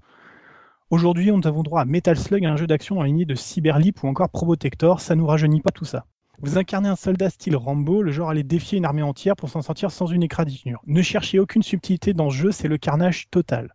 Vous pouvez ramasser plusieurs types d'armes, lancer des grenades, même monter dans un mini-char très kawaii. Et oui, le mot kawaii était déjà utilisé dans la presse en 97. Mhm. Et mais ils te mettent quand même la traduction, ils te disent ça veut dire mignon. voilà, voilà, capable de sauter et de se baisser, trois points d'exclamation. Voilà, bon après voilà, euh, il parle de la vi- vite fait du jeu, la violence est omniprésente mais fidèlement retranscrite, le sang coule à flot, mais le jeu est bourré de détails comiques, patati patata, il revient sur tout ce qu'on a dit à propos de, des animations, etc. Euh, alors là, la phrase qui tue, on est voilà, il dit Toutefois, et là je vais faire plaisir à Camino, qui est un autre des testeurs de console news, on se demande un peu ce que fout Metal Slug sur Saturn vu qu'il est archi dépassé techniquement. Oh, Par ailleurs, la durée de vie est assez courte, mais bon, ça défoule. Dépassé voilà. techniquement. C'était un peu dur. Dépassé hein. techniquement en mai 97. Ouais, mais c'est Voilà. parce que, bah, comme on le disait, c'était parce qu'il y avait la 3D et que euh, Et voilà. les ouais, gens. mais sur, non, sur, attends, sur Saturn, il y avait Treasure, il y avait Guardian Heroes. Euh, euh, Ouais, mais faisait plus de, les- oui, non, mais c'était quand même une console qui faisait plus de bons jeux en 2D qu'en 3D, la Saturn. Ouais, mais les, les, ouais, mais les jeux qui avaient la cote, c'était les jeux 3D, Ouais, pas les ouais, jeux 2D. c'est donc, ça. euh, Là, c'est c'est impressionnant parce que même en lisant ça, on n'est que un an après la sortie du jeu euh, en arcade. Vrai. Enfin, voilà, mai 97, Mm. Saturn, Metal Slug est un jeu dépassé techniquement. Ah bah oui, regarde, tu fou. compares à Tomb Raider. euh, Ouais, mais il voilà. c'était des modes en fait. Ouais. Mais oui, c'est des modes. là, avec des c'est- modes. C'est Mm. vraiment flagrant. Ouais, mais il y avait des, le- il y avait des loadings en plus sur la version Saturn, je crois. Donc, euh, Pas, pas sur la version Saturn, sur la Ah. version PlayStation. Je vais y revenir très Ah, vite d'accord. après. Ok. Voilà. Vas-y. ça marche. Et donc du coup, la vie quand même donc pour la pour la Saturn, une adaptation parfaite de la version Neo Geo, c'était pas trop difficile. Point d'exclamation. Metal Slug est un jeu défoulant, violent, comique, mais malheureusement vite lassant. Et on a un petit 3,5 sur 5. Oh là. pas- Voilà. Ouais, c'est pas énorme, hein. C'est pas énorme quoi. Oh. Voilà. Bon. Voilà. Alors donc très vite euh, des petits tests sur sur PlayStation. Euh, alors c'était c'est vraiment un encart. Hein. Ça va ça va pas chercher. C'est vraiment un petit paragraphe dans le Joypad 68 de octobre 97. Si votre premier plaisir en vous levant le matin est d'entendre quelqu'un crier ah ou bien de faire l'immeuble ou bien de voir l'immeuble d'en face exploser dans un grondement saut, eh bien Metal Slug est pour vous. Dans le genre, c'est un must. Les hideux beaux qui emplissent les niveaux n'attendent que de se faire tirer dessus et la plupart des décors sont entièrement démontables. Ça blase dans tous les sens, ça fait boom crack, ça ne ralentit jamais. Soupir d'extase. C'est archi détaillé graphiquement et ça peut jouer à deux. Un jeu qui ferait plaisir à n'importe quel GI, rien de très original cependant, 82%. Et un autre test de Console News qui disait sur Metal Slug, euh, voilà. voilà, cette version presque identique à l'original est désormais disponible sur PlayStation. Pendant les parties, le jeu s'arrête subitement en pleine action car la console doit charger la suite du jeu qui était absent de l'original. Voilà. Oh l'horreur. Voilà, donc la, version PlayStation de Metal Slug a des niveaux qui se chargent au milieu. Et voilà, tu, qui À sont- déconseiller sont alors. Ouh là là. Vraiment déconseillé. Elle est vilaine. hein. j'étais horrifié. hein. Elle est vilaine. Il, il manque des étapes d'animation et, des et même des niveaux de couleur. hein. C'est dégueulasse. Mauvais travail. Voilà, donc euh, du coup ils mettent un 2 sur 5, vraiment, parce que c'est Mhm. euh, avec le prix quand même 500 francs. Ça, ça- ça- ça fait quand même mal hein, pour, le, pour ça. Voilà, avec la vie, vous avez déjà vu un jeu d'arcade qui s'arrête en pleine action pour charger la suite du stage. C'est dommage car Metal Slug est un soft de bonne qualité, mis à part cela, 2 sur 5. Voilà. Hmm. Et donc là, ça, ça fait vraiment mal. Voilà, Je voilà. me souviens aussi d'une époque où les Joël. magazines étaient très très sévères euh, quand ils avaient l'impression de voir un jeu qu'ils avaient déjà vu et revu. Mm. Euh, je me souviens notamment de- d'un test, alors ça n'a rien à voir, hein, c'est Soldier Blade sur euh, PC Engine. Chef-d'œuvre. Pardon? Chef-d'œuvre. Ouais, voilà, bon, le, le jeu est un chef-d'œuvre, mais par contre, il s'était fait défoncer. Je sais plus, il avait eu 22%, un truc comme ça. Hmm. Et parce que euh, pour eux, c'était un- jugé comme un jeu qu'ils avaient vu et revu, donc aucun intérêt. Et en fait, aujourd'hui, le paradoxe, c'est qu'on on aimerait beaucoup voir plein de jeux dans ces- ce style-là, quoi, à la Metal Slug, à la Soldier Blade et compagnie. Et on n'a plus grand-chose à se mettre sous la dent. quoi. On a écumé Internet, on a écumé les, les jeux qu'on pouvait trouver. Et, Il y a- euh, il y a plus la scène indé qui peut proposer donc, des trucs comme ça, quoi. C'est ça. Scène indé, ce genre de choses. Il y a, des éditeurs euh, allemands notamment qui, qui font des petits jeux comme ça. Euh, Dédali qui fait, il faut, je digresse, hein, mais Dédali qui font des jeux d'aventure et des choses comme ça, c'est euh, assez dans ce style-là. Mais les, les critiques qui, qui étrillaient les jeux parce qu'ils étaient déjà sortis ou que c'était des rééditions, ben, euh, on faut en parler parce qu'ils ressortent. Mais c'est un petit peu comme si tu parlais de, je sais pas, euh, une, une réédition Tour n'emporte le vent. euh, le film reste le même. euh, Oui, Guerre épée, le bouquin va rester le même, il est réédité, puis voilà, il n'y a rien d'autre à en dire, effectivement, que la qualité de la conversion. Ou... Voilà, c'est ça. La version portage, PlayStation, euh, voilà, la version PlayStation, tu peux tirer dessus parce que là, techniquement, ça la ramasse, mais Voilà. en disant, quand tu dis, c'est le même jeu, c'est exactement le même jeu sur Neo Geo, bof, what, hein? Voilà. euh, faut un petit mourir. Ouais, non, mais il y a eu une bonne note là, le 82%, mais sinon, euh, ouais, de- des tests qu'on voit, euh, c'était pas non plus le- la folie, alors que le jeu, c'est devenu un jeu culte euh, chez les joueurs et que on verra sur l'Argus si ça cote. Mais, mais voilà, c'est comme quoi hein, la presse n'a pas tout le temps raison. hein. Ils étaient à fond. Il faudra regarder combien ils ont donné à Pandemonium. On va voir. Euh, en termes de notes euh, à l'époque, mais voilà, bon, le début, comme l'a dit Joël, c'était le début de la 3D. Et, et Je pense qu'il y avait certaines attentes qui justifiaient ces notes. Il y avait des attentes qui étaient euh, bah, celles de l'époque. Aujourd'hui, les attentes sont différentes, donc on regarde les, les choses d'une manière différente. Mm. Mais de la même manière que on regarde Star Wars sorti en 77 euh, comme un comme un chef-d'œuvre, mais peut-être que j'en sais rien moi. euh, 5 ans, 10 ans après, les gens trouvaient que c'était déjà dépassé en termes d'effets spéciaux et Mm. pouvaient émettre des critiques par rapport à ce film. Mm, C'est ça, ouais. Mais donc il l'avait trouvé un peu daté euh, à l'époque. euh, mais bon, une petite bonne note. euh, et puis bon, on n'a pas tout le temps raison, quoi. Donc euh, des notes un peu un peu fraîchouilles hein, euh, du côté euh, de ce de ce Metal Slug, c'est un peu dommage. Donc on va passer aux, aux anecdotes du Papa Looping histoire de voir si on a oublié des choses sur ce Metal Slug. Alors, bah, pour les anecdotes, euh, moi je vais surtout me baser, euh, on va se tourner plutôt vers le côté euh, speedrun, euh, parce que vraiment, euh, voilà, on en a parlé plusieurs fois dans l'émission. euh, si vous voulez connaître vraiment la genèse euh, de, de Metal Slug, on vous renvoie forcément euh, à la vidéo de Back in Toys, donc de Wawa et, et- et de Joël, euh, qui ont fait donc une, une vidéo énorme euh, sur le jeu. Donc voilà, moi je vais pas vous apprendre plus de choses que vous pourrez en voir. Donc je, voilà, je vous invite vraiment à aller voir cette vidéo sur YouTube. Donc euh, alors moi j'ai regardé un peu ce qui ce qu'il y avait au niveau speedrun. Euh, sur Speed Demo Archive, euh, il y, a, y a une run mais qui, qui, est, qui est assez ancienne. Donc j'ai plus trouvé en fait finalement sur des vidéos sur YouTube. Donc notamment un japonais qui en mars 2015 finit le jeu en, en 11 minutes et 10 secondes. Donc le, moi je l'ai regardé, c'est très impressionnant. Alors il fait pas. Alors, il y a, il y a, en fait, c'est une, vraiment, mais une run euh, pas, pas une 100%. Hein. C'est-à-dire qu'il il, Ouais, il prend pas, les, les prisonniers, tout ça. Voilà. Et il, fait- il fait, euh, voilà, il- voilà. Et euh, donc 11 minutes euh, 10 secondes. Par contre, donc un autre euh, YouTuber qui s'appelle euh, Sadescan, qui lui fait le jeu à 100%, donc il prend tous les prisonniers qui sont cachés ou visibles, euh, il ramasse tous les petits trésors, etc. et tout, et il termine le jeu en 17 minutes quand même. hein. Ah oui. Donc, euh, et c'est une vidéo qui date de novembre 2013, donc euh, j'imagine que peut-être qu'il a amélioré son, son record depuis. Mais quand même, c'est très impressionnant. C'est en dessous les, c'est la barre en dessous les 20 minutes quand même. hein. Non, mais c'est ouf. Ouais, ouais. Et à voir, c'est c'est ultra impressionnant. Et donc sinon, euh, donc ça c'est des records en termes de vitesse, on va dire. De- Ouais. euh, voilà. Mais sinon, il y a aussi des gens qui font des records en termes de points, Euh, parce qu'on l'a dit, c'est quand même un jeu à score. Et euh, donc il y a en février 2015 un- une personne euh, qui s'appelle Jacob Spring qui a établi un record en direct sur Twitch. Donc c'est-à-dire que en plus il le faisait sur borne d'arcade, donc il filmait, il se filmait en train de jouer. Donc on voit bien que c'est dans les conditions du réel. Hein, euh, Mhm. La vidéo est dispo sur Twitch. Et donc euh, ce monsieur termine le jeu en 1h10. Donc on voit déjà le l'écart par rapport aux Mhm. autres speedrunners. Et donc il termine avec un score de 2 761 200 points.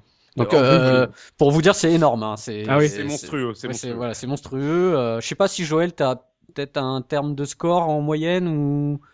Non, pas, non, non, non. pas Je sais spécialement? même pas combien je fais euh, de mémoire, non. D'accord. Et Moi, je pense que je suis très loin de tout ça de toute façon. Ça, Ouais. Et, euh, oui, ouais, J'avais bon. discuté avec Ben Shinobi qui avait fait Ouais. au moins Oui. un record euh, national, il me semble. hein. Ouais. T'es arrivé à te rappeler du score là? Non, non, non. Non, c'est pas grave. Non, non, je disais Ben Shinobi, je sais pas si vous connaissez Ben Si, si, Shinobi, tout à fait, un. Sur fait record euh, national, euh, peut-être même un record euh, mondial, hein, je suis plus sûr. D'accord. Hmm. Ah bah peut-être. Alors, mais enfin là, je, ouais, c'est février 2015 et, et je sais que ce record est, euh, est euh, sur Twin Galaxies. Tu sais, qui c'est un site qui référence euh, Oui. les records mondiaux et donc euh, ce, ce, ce record fait pas de Metal Slug est dessus. Donc euh, peut-être que euh, je sais pas si Ben Shinobi a fait le record depuis, je sais pas. Enfin, en tout cas, En direct, hein, Ben Shinobi, il a un record qui date du 25 août 2014 qui a 3 563 500 points. Oh là là Alors, euh, encore pire. Avait raison, ouais. ouais. Bam Ouais, ouais. Donc, euh, Énorme. Euh, voilà. Donc c'est c'est bah, c'est à voir, c'est très très impressionnant quoi. Mais surtout que les gars prennent du coup beaucoup plus leur temps, et ils usent le timer au maximum. euh, voilà, Mhm. c'est c'est c'est des runs assez impressionnantes. Ah, c'est classe ça. Voilà. Euh, Joël, t'as des d'autres anecdotes à- que t'as envie de partager avant de conclure cette émission? Euh, ouais, j'ai des tas d'anecdotes en fait, j'en ai balancé plein dans le- l'émission avec Wawa. Ouais. Euh, j'ai de poing dans le petite- mur. Ouais, voilà, j'ai une petite, une petite anecdote marrante, hein, puisque euh, c'est vrai qu'on l'a pas dit, mais Metal Slug a été développé par deux game creators. hein. Donc, ils étaient deux, deux cerveaux en fait à, à diriger le jeu. Mhm. Il y en a un euh, qui est connu sous le pseudo Mir, qui, est, euh, qui avait fait Undercover Cops et qui a essentiellement piloté euh, Geostorm. Et le second, son pseudo, c'est Nag. Et euh, c'était deux personnages avec des caractères différents et complémentaires qui s'entendaient extrêmement bien. Euh, et donc, comme on l'a dit, il y a une première version de Metal Slug qui a été développée, Mhm. un petit peu euh, dans, la, dans la douleur, il faut le dire. hein. C'était le début de- d'une petite entité qui s'appelait Nazca. Ils n'étaient pas là pour faire du jeu Neo Geo, ils connaissaient rien à la Neo Geo, donc c'était assez compliqué. Et je sais que quand ils ont eu des retours qui étaient mauvais, euh, ça n'a rien Mhm. arrangé à l'affaire. Et un matin, donc Nag arrive euh, dans les petits bureaux de, de, Nazca. Il est Mhm. très poli, il, dit- il sourit, il dit bonjour à la secrétaire, tout ça. Il rentre dans son bureau, il met un énorme coup de poing dans le mur. et tout le monde l'a vu parce que c'était vitré, quoi. Les gens, ils ont halluciné. Et puis il a pris ses affaires. Il a... Alors on n'a jamais su ce qui s'était passé. Il a pris ses affaires, il est sorti très poliment, il a dit au revoir, il est plus jamais revenu. Oh, le rage quit Ah Il a craqué complètement. Ah bah et oui. ça, c'est une, c'est une, une anecdote qui se raconte entre eux quand ils se revoient et qui les fait mourir de rire, quoi. Parce qu'ils y ont assisté et tout le monde a fait des yeux ronds. C'était quelqu'un qui était très poli, qui était charmant et tout ça. Et on n'a jamais vraiment su quel était le fond de l'histoire, quoi. Mais d'un coup, voilà, il a craqué et puis il est parti. Exactement. Oh. Ah. Et encore heureux que le jeu soit bien sorti à la fin parce que ça peut te plomber une ambiance d'équipe, ça, un truc pareil. Hein.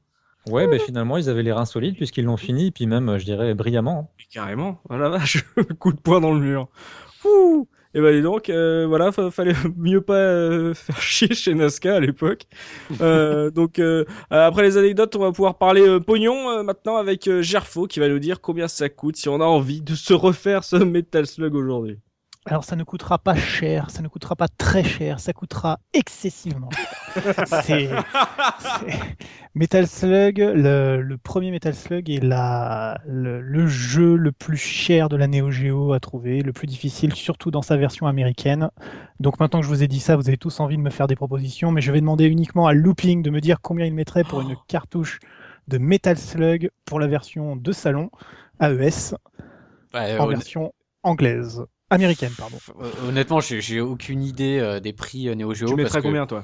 Pff, bah, moi je mettrais rien, mais euh, euh, moi je mettrais 200 balles quoi maximum. euh, Voilà. ouais. Eh bien, eh bien, mon ami, Bah oui. eh bien, mon ami, si tu veux une cartouche de Metal Slug usagée, il Mhm. t'en coûtera en moyenne 4500 dollars.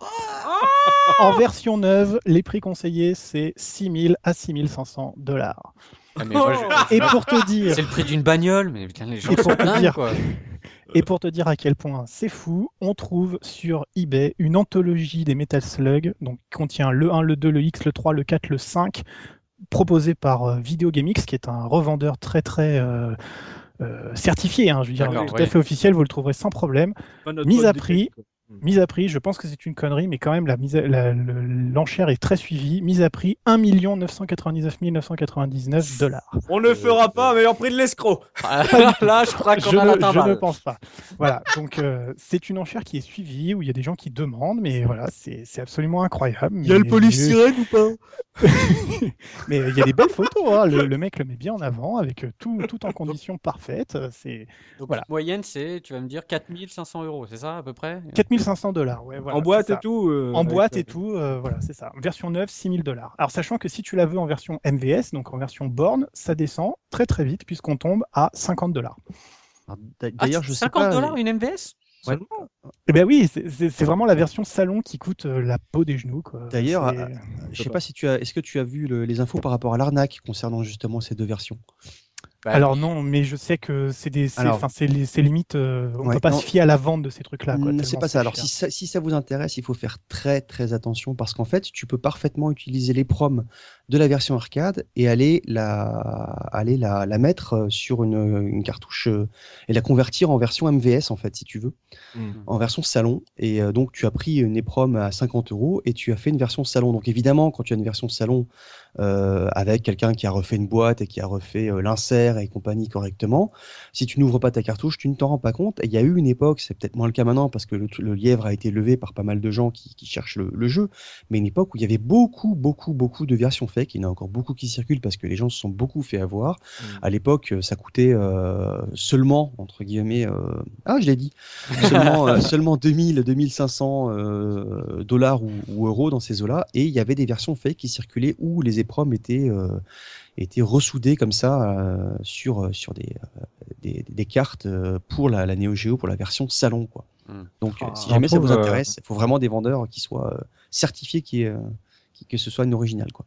On trouve assez facilement des conversions maintenant. Les, les gens précisent hein, que c'est une conversion pour 150 à 200 euros à peu près. On a un Metal Slug propre, parfois avec la notice euh, refaite. Ouais. Voilà, si on regarde dans le détail, on voit bien que c'est euh, comment dire un tirage euh, voilà d'imprimerie qui a été scanné, qui a été réimprimé, donc c'est pas aussi fin. Mm. Mais euh, Ouais, on mais a c'est- une c'est- qualité qui est correcte et ça fait ça fait la blague. hein.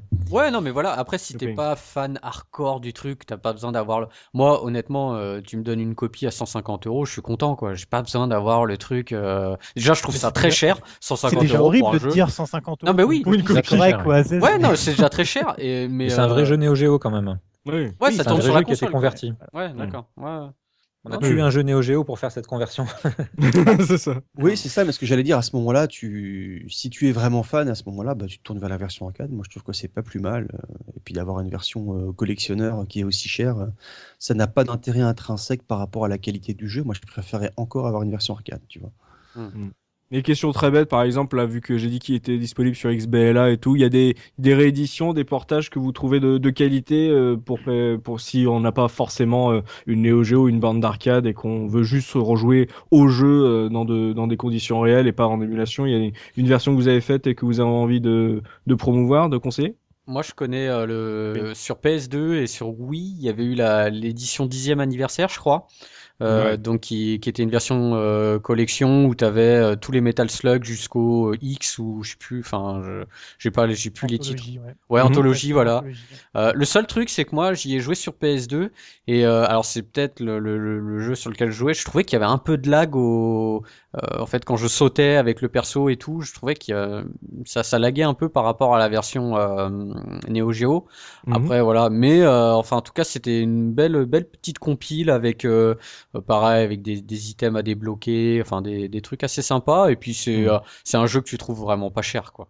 Ah Et bah, le prix- je suis assez surpris parce que j'ai quand même regardé les prix et pour les anthologies, on t- ça, ça monte vite quand même. hein. Ça, Ah va, ouais ça, Ah ouais ça a vite fait de tourner à 45-50 Oh dollars quand même. hein. Ah, oh là là. Et, je je, et je suis, et je- et je suis assez, je suis assez étonné parce qu'on en trouve très très peu. T'as beaucoup de gens qui sont euh, à regarder les, les anthologies PS2 et elles sont pas si données que ça. Oh C'est comme là, les versions, la version Saturn dont j'ai parlé tout à l'heure dans la, Mhm. la version presse. Souvent, c'est 90, 100 dollars quoi. Donc euh, c'est c'est surprenant.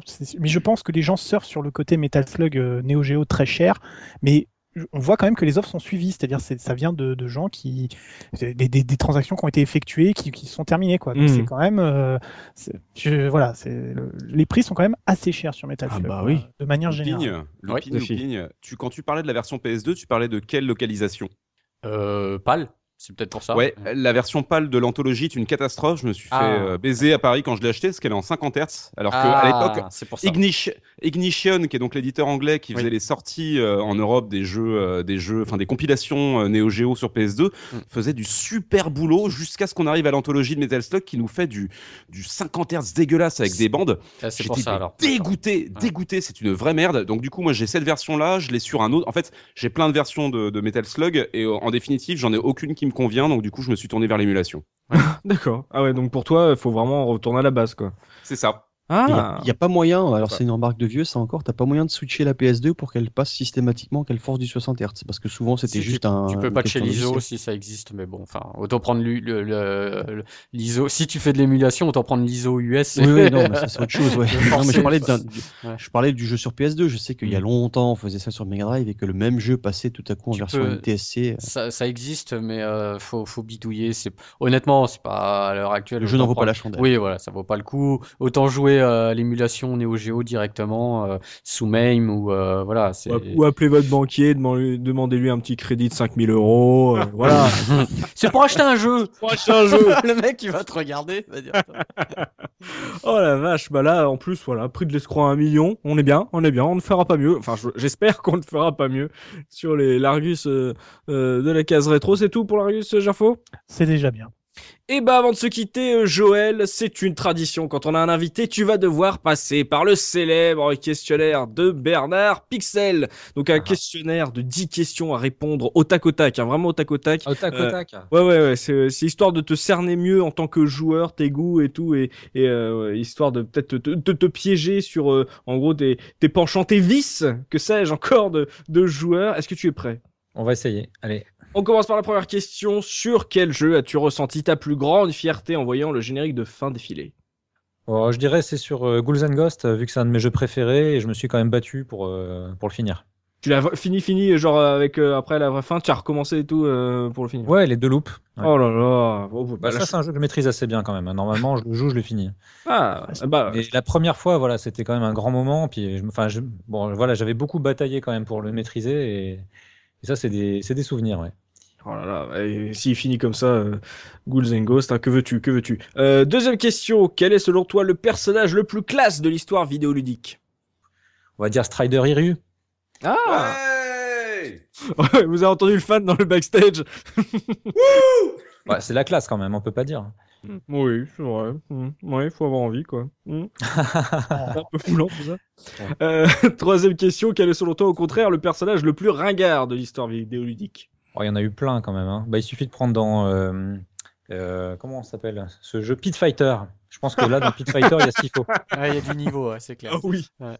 Ça, ils sont tous, voilà, c'est une belle brochette. Euh, quatrième question, si tu devais enterrer un jeu dans le désert du Nouveau-Mexique, lequel choisirais-tu? Euh, je suis pas sûr de comprendre la question. Je vois la référence, mais en gros, un jeu que j'estime euh, suffisamment raté pour euh, le faire Voilà, celui disparaître qu'il tout ne faudrait jamais. pas qu'il existe, quoi. Euh, bah, je vais me faire des ennemis, mais j'ai toujours détesté Paperboy. Ah, ouais, ouais, ouais. T'as pas Paperboy? Non, j'aime pas ça. Vraiment, ça m'a jamais plu. euh, j'ai jamais compris. Quand il voit un gosse en vélo qui passe dans son Ouais, quartier, il jette des cailloux. Je comprends pas les gamins qui jettent des journaux. Cinquième question, Joël. Si tu n'avais qu'une seule place sur ton meuble télé, quelle console y trônerait en priorité? Ah, c'est pareil là. ouais, ça sera la Mega Drive, mais euh, Ah après. euh, Tu es un fan de la Mega Drive? Ouais, je suis bah ouais, c'est la console que j'ai vraiment aimée à l'époque. Et Mm. puis, euh, mais voilà, je suis un fan, je suis un fan qui rejette pas les autres consoles. Mais c'est vrai que celle-là, elle, elle m'a plus particulièrement marqué. Ah, On se représente. c'est ça, ça fera plaisir aux fans de Sega euh, de la case rétro. Euh, moi, on- c'est, je crois que c'est la première fois que quelqu'un dit la Mega Drive pour cette euh, question. Euh, et c'est bien, d'ailleurs. Euh, sixième question, Joël. Quand un jeu t'énerve, quel juron sort le plus souvent de ta bouche? Euh, alors ça dépend. Si un jeu m'énerve parce que je me suis fait battre par un personnage dans le jeu, je vais dire connard. Et ça, c'est valable aussi quand je conduis. hein. Et sinon, euh, non, je pense que connard, c'est la réponse en fait. Ah, j'aime bien, c'est ça. Moi aussi, j'insulte le jeu comme si c'était une personne. je, je te comprends totalement. Euh, septième question. Quel est ton plaisir coupable, le jeu que tu as presque honte d'aimer Donc euh, voilà, un semi-nanar en fait. Ouais. Tout le monde te dit Euh. pourquoi tu joues à ça, il est nul, alors que toi, tu, au fond de toi, tu l'aimes. Non, il n'y a pas de jeu vraiment nul, hein, mais euh, après, euh, je- euh, pareil, je vais me faire des ennemis. Moi, je peux jouer Art of Fighting, à trouver ça génial parce que j'adore l'ambiance, j'adore les personnages et tout ça. Et euh, on peut, je peux parfaitement comprendre quelqu'un qui va me dire, mais ton jeu, il est injouable. euh, pourquoi tu t'embêtes avec ça, quoi? Mais moi, j'ai envie de progresser dans Art of Fighting parce que j'adore les musiques, j'adore, euh, j'adore toute l'ambiance en fait. Mais il Je est génial, t'aime, Art of Joël. Fighting. Non, Tu- regarde. tu, peux, tu- tu peux pas avoir honte de jouer Art of Fighting. euh, Et je cherche dans les. Qu'est-ce qu'il y, a- qu'est-ce qu'il y a comme jeu honteux sinon euh, Ah non, mais là, euh, Art of Fighting, non, je t'aime, hein, Joël. Voilà, regarde, t'as le fan club d'Art of Fighting qui s'est lancé d'un coup. Ah, mais attends, euh, c'est pas un jeu. Non, mais je sais pas, par exemple, si, si tu aimais jouer à un jeu sur Dance Dance Revolution ou un truc comme ça, tu vois. Ouais, mais non, même pas quoi. En fait, je joue pas à beaucoup de jeux quoi. J'ai beaucoup euh, trié en fait et euh, je dois avoir quoi 200 jeux à la maison. euh, voilà. Bon, bah ça ne vaudra jamais mon Britney Spears Dance Beat. Hein. non, mais voilà. hein, On peut, pas- on- Joël est un- quelqu'un qui a du goût, c'est pas de notre faute, hein, c'est ça. Euh, huitième question, Joël. Quel est le jeu généralement plébiscité que tu ne peux pas, que tu ne peux absolument pas supporter? Le jeu plébiscité que je peux pas supporter, ben je fais pas les RPG donc euh, Zelda on va dire. Ouh Fait C'est pas, la- RPG c'est pas la- Zelda. c'est pas la première fois qu'on nous le dit, Zelda. Ouais, c'est vrai, je crois, ouais. Mmh, c'est Quand les gens parlent Zelda, j'ai l'impression d'une secte en fait. Je me sens complètement exclu, exclu et j'ai rien à j'ai rien à apporter ou à ajouter parce que je, connais pas du tout quoi. Ah, ça même à l'époque, rétro, t'as jamais touché à Zelda. Ouais, non, pas du tout quoi. Moi déjà dès, dès qu'il y a deux textes, j'éteins la console. Donc, euh, Ah ouais, c'est pas ok. possible. Looping en présent. Ah ouais, bon, non, j'ai fait Zelda, moi, t'es méchant. Ah, la secte du temple de l'eau, là. Enfin bref. Euh, huitième question, Joël. Non, neuvième question, qu'est-ce que je raconte? Euh, Si tu pouvais résumer ta vie en un jeu, si ta vie pouvait être un jeu, lequel serait-il? Ah, c'est trop compliqué. C'est des questions trop complexes. Pas Ghost, hein, là, c'est la fin. là.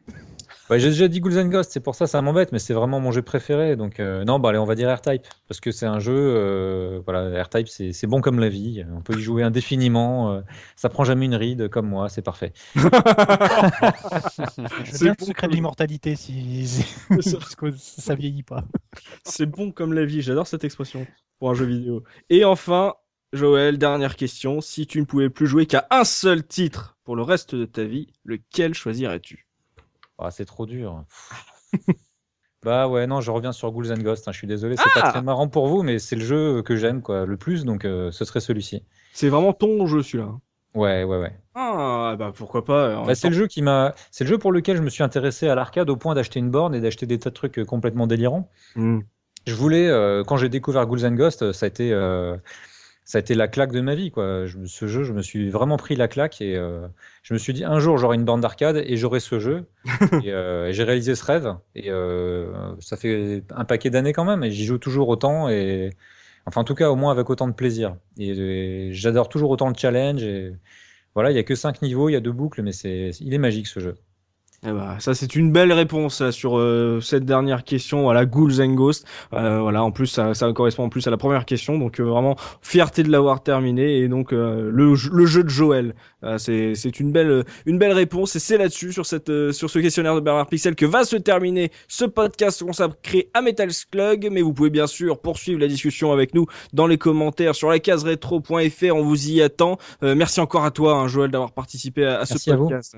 Tu as apporté tes connaissances sur le sujet. Ça nous a fait vraiment plaisir de te recevoir. Et on- comme on l'a déjà dit dans les anecdotes, on ne saurait que trop vous conseiller, chers auditeurs, de revoir le, le Retro Game Test que Joël a fait avec Wawa sur euh, Metal Slug. Vous apprendrez énormément de choses. Ils reviennent vraiment en détail sur euh, la création de Nazca et sur euh, toutes les influences de ce Metal Slug. Si vous voulez avoir des informations complémentaires en vidéo, en plus de une fois que vous avez fini ce podcast, évidemment, voilà, jetez-vous sur YouTube et, faites-vous plaisir en retrouvant Joël et Wawa. Merci à tous mes chroniqueurs d'avoir participé à cette émission et merci à vous, chers auditeurs, de nous avoir suivis. On espère qu'on vous a fait passer un bon moment, qu'on aura su faire ressurgir quelques vieux souvenirs, quelques quelques envies de Néo Géo d'un temps passé, là, à regarder les, la, borne tourner, se dire un jour j'aurai une borne et je jouerai à Metal Slug. Euh, on, voilà, on espère que vous a donné envie peut-être de découvrir le jeu par vous-même. Euh, si vous avez 4000 euros à dépenser, n'hésitez pas, on ne sait pas. Euh, donc nous, on va se donner rendez-vous dans 15 jours pour un nouveau podcast de la case rétro. D'ici là, n'hésitez pas à vous abonner à la chaîne iTunes hein, pour pas rater les prochaines émissions. Et puis si vous laissez une note, un commentaire, ça nous fera encore plus plaisir. Et n'oubliez pas notre slogan, le rétro gaming est l'avenir des consoles next-gen. Salut, salut Salut Salut. Des gros bisous, des gros bisous.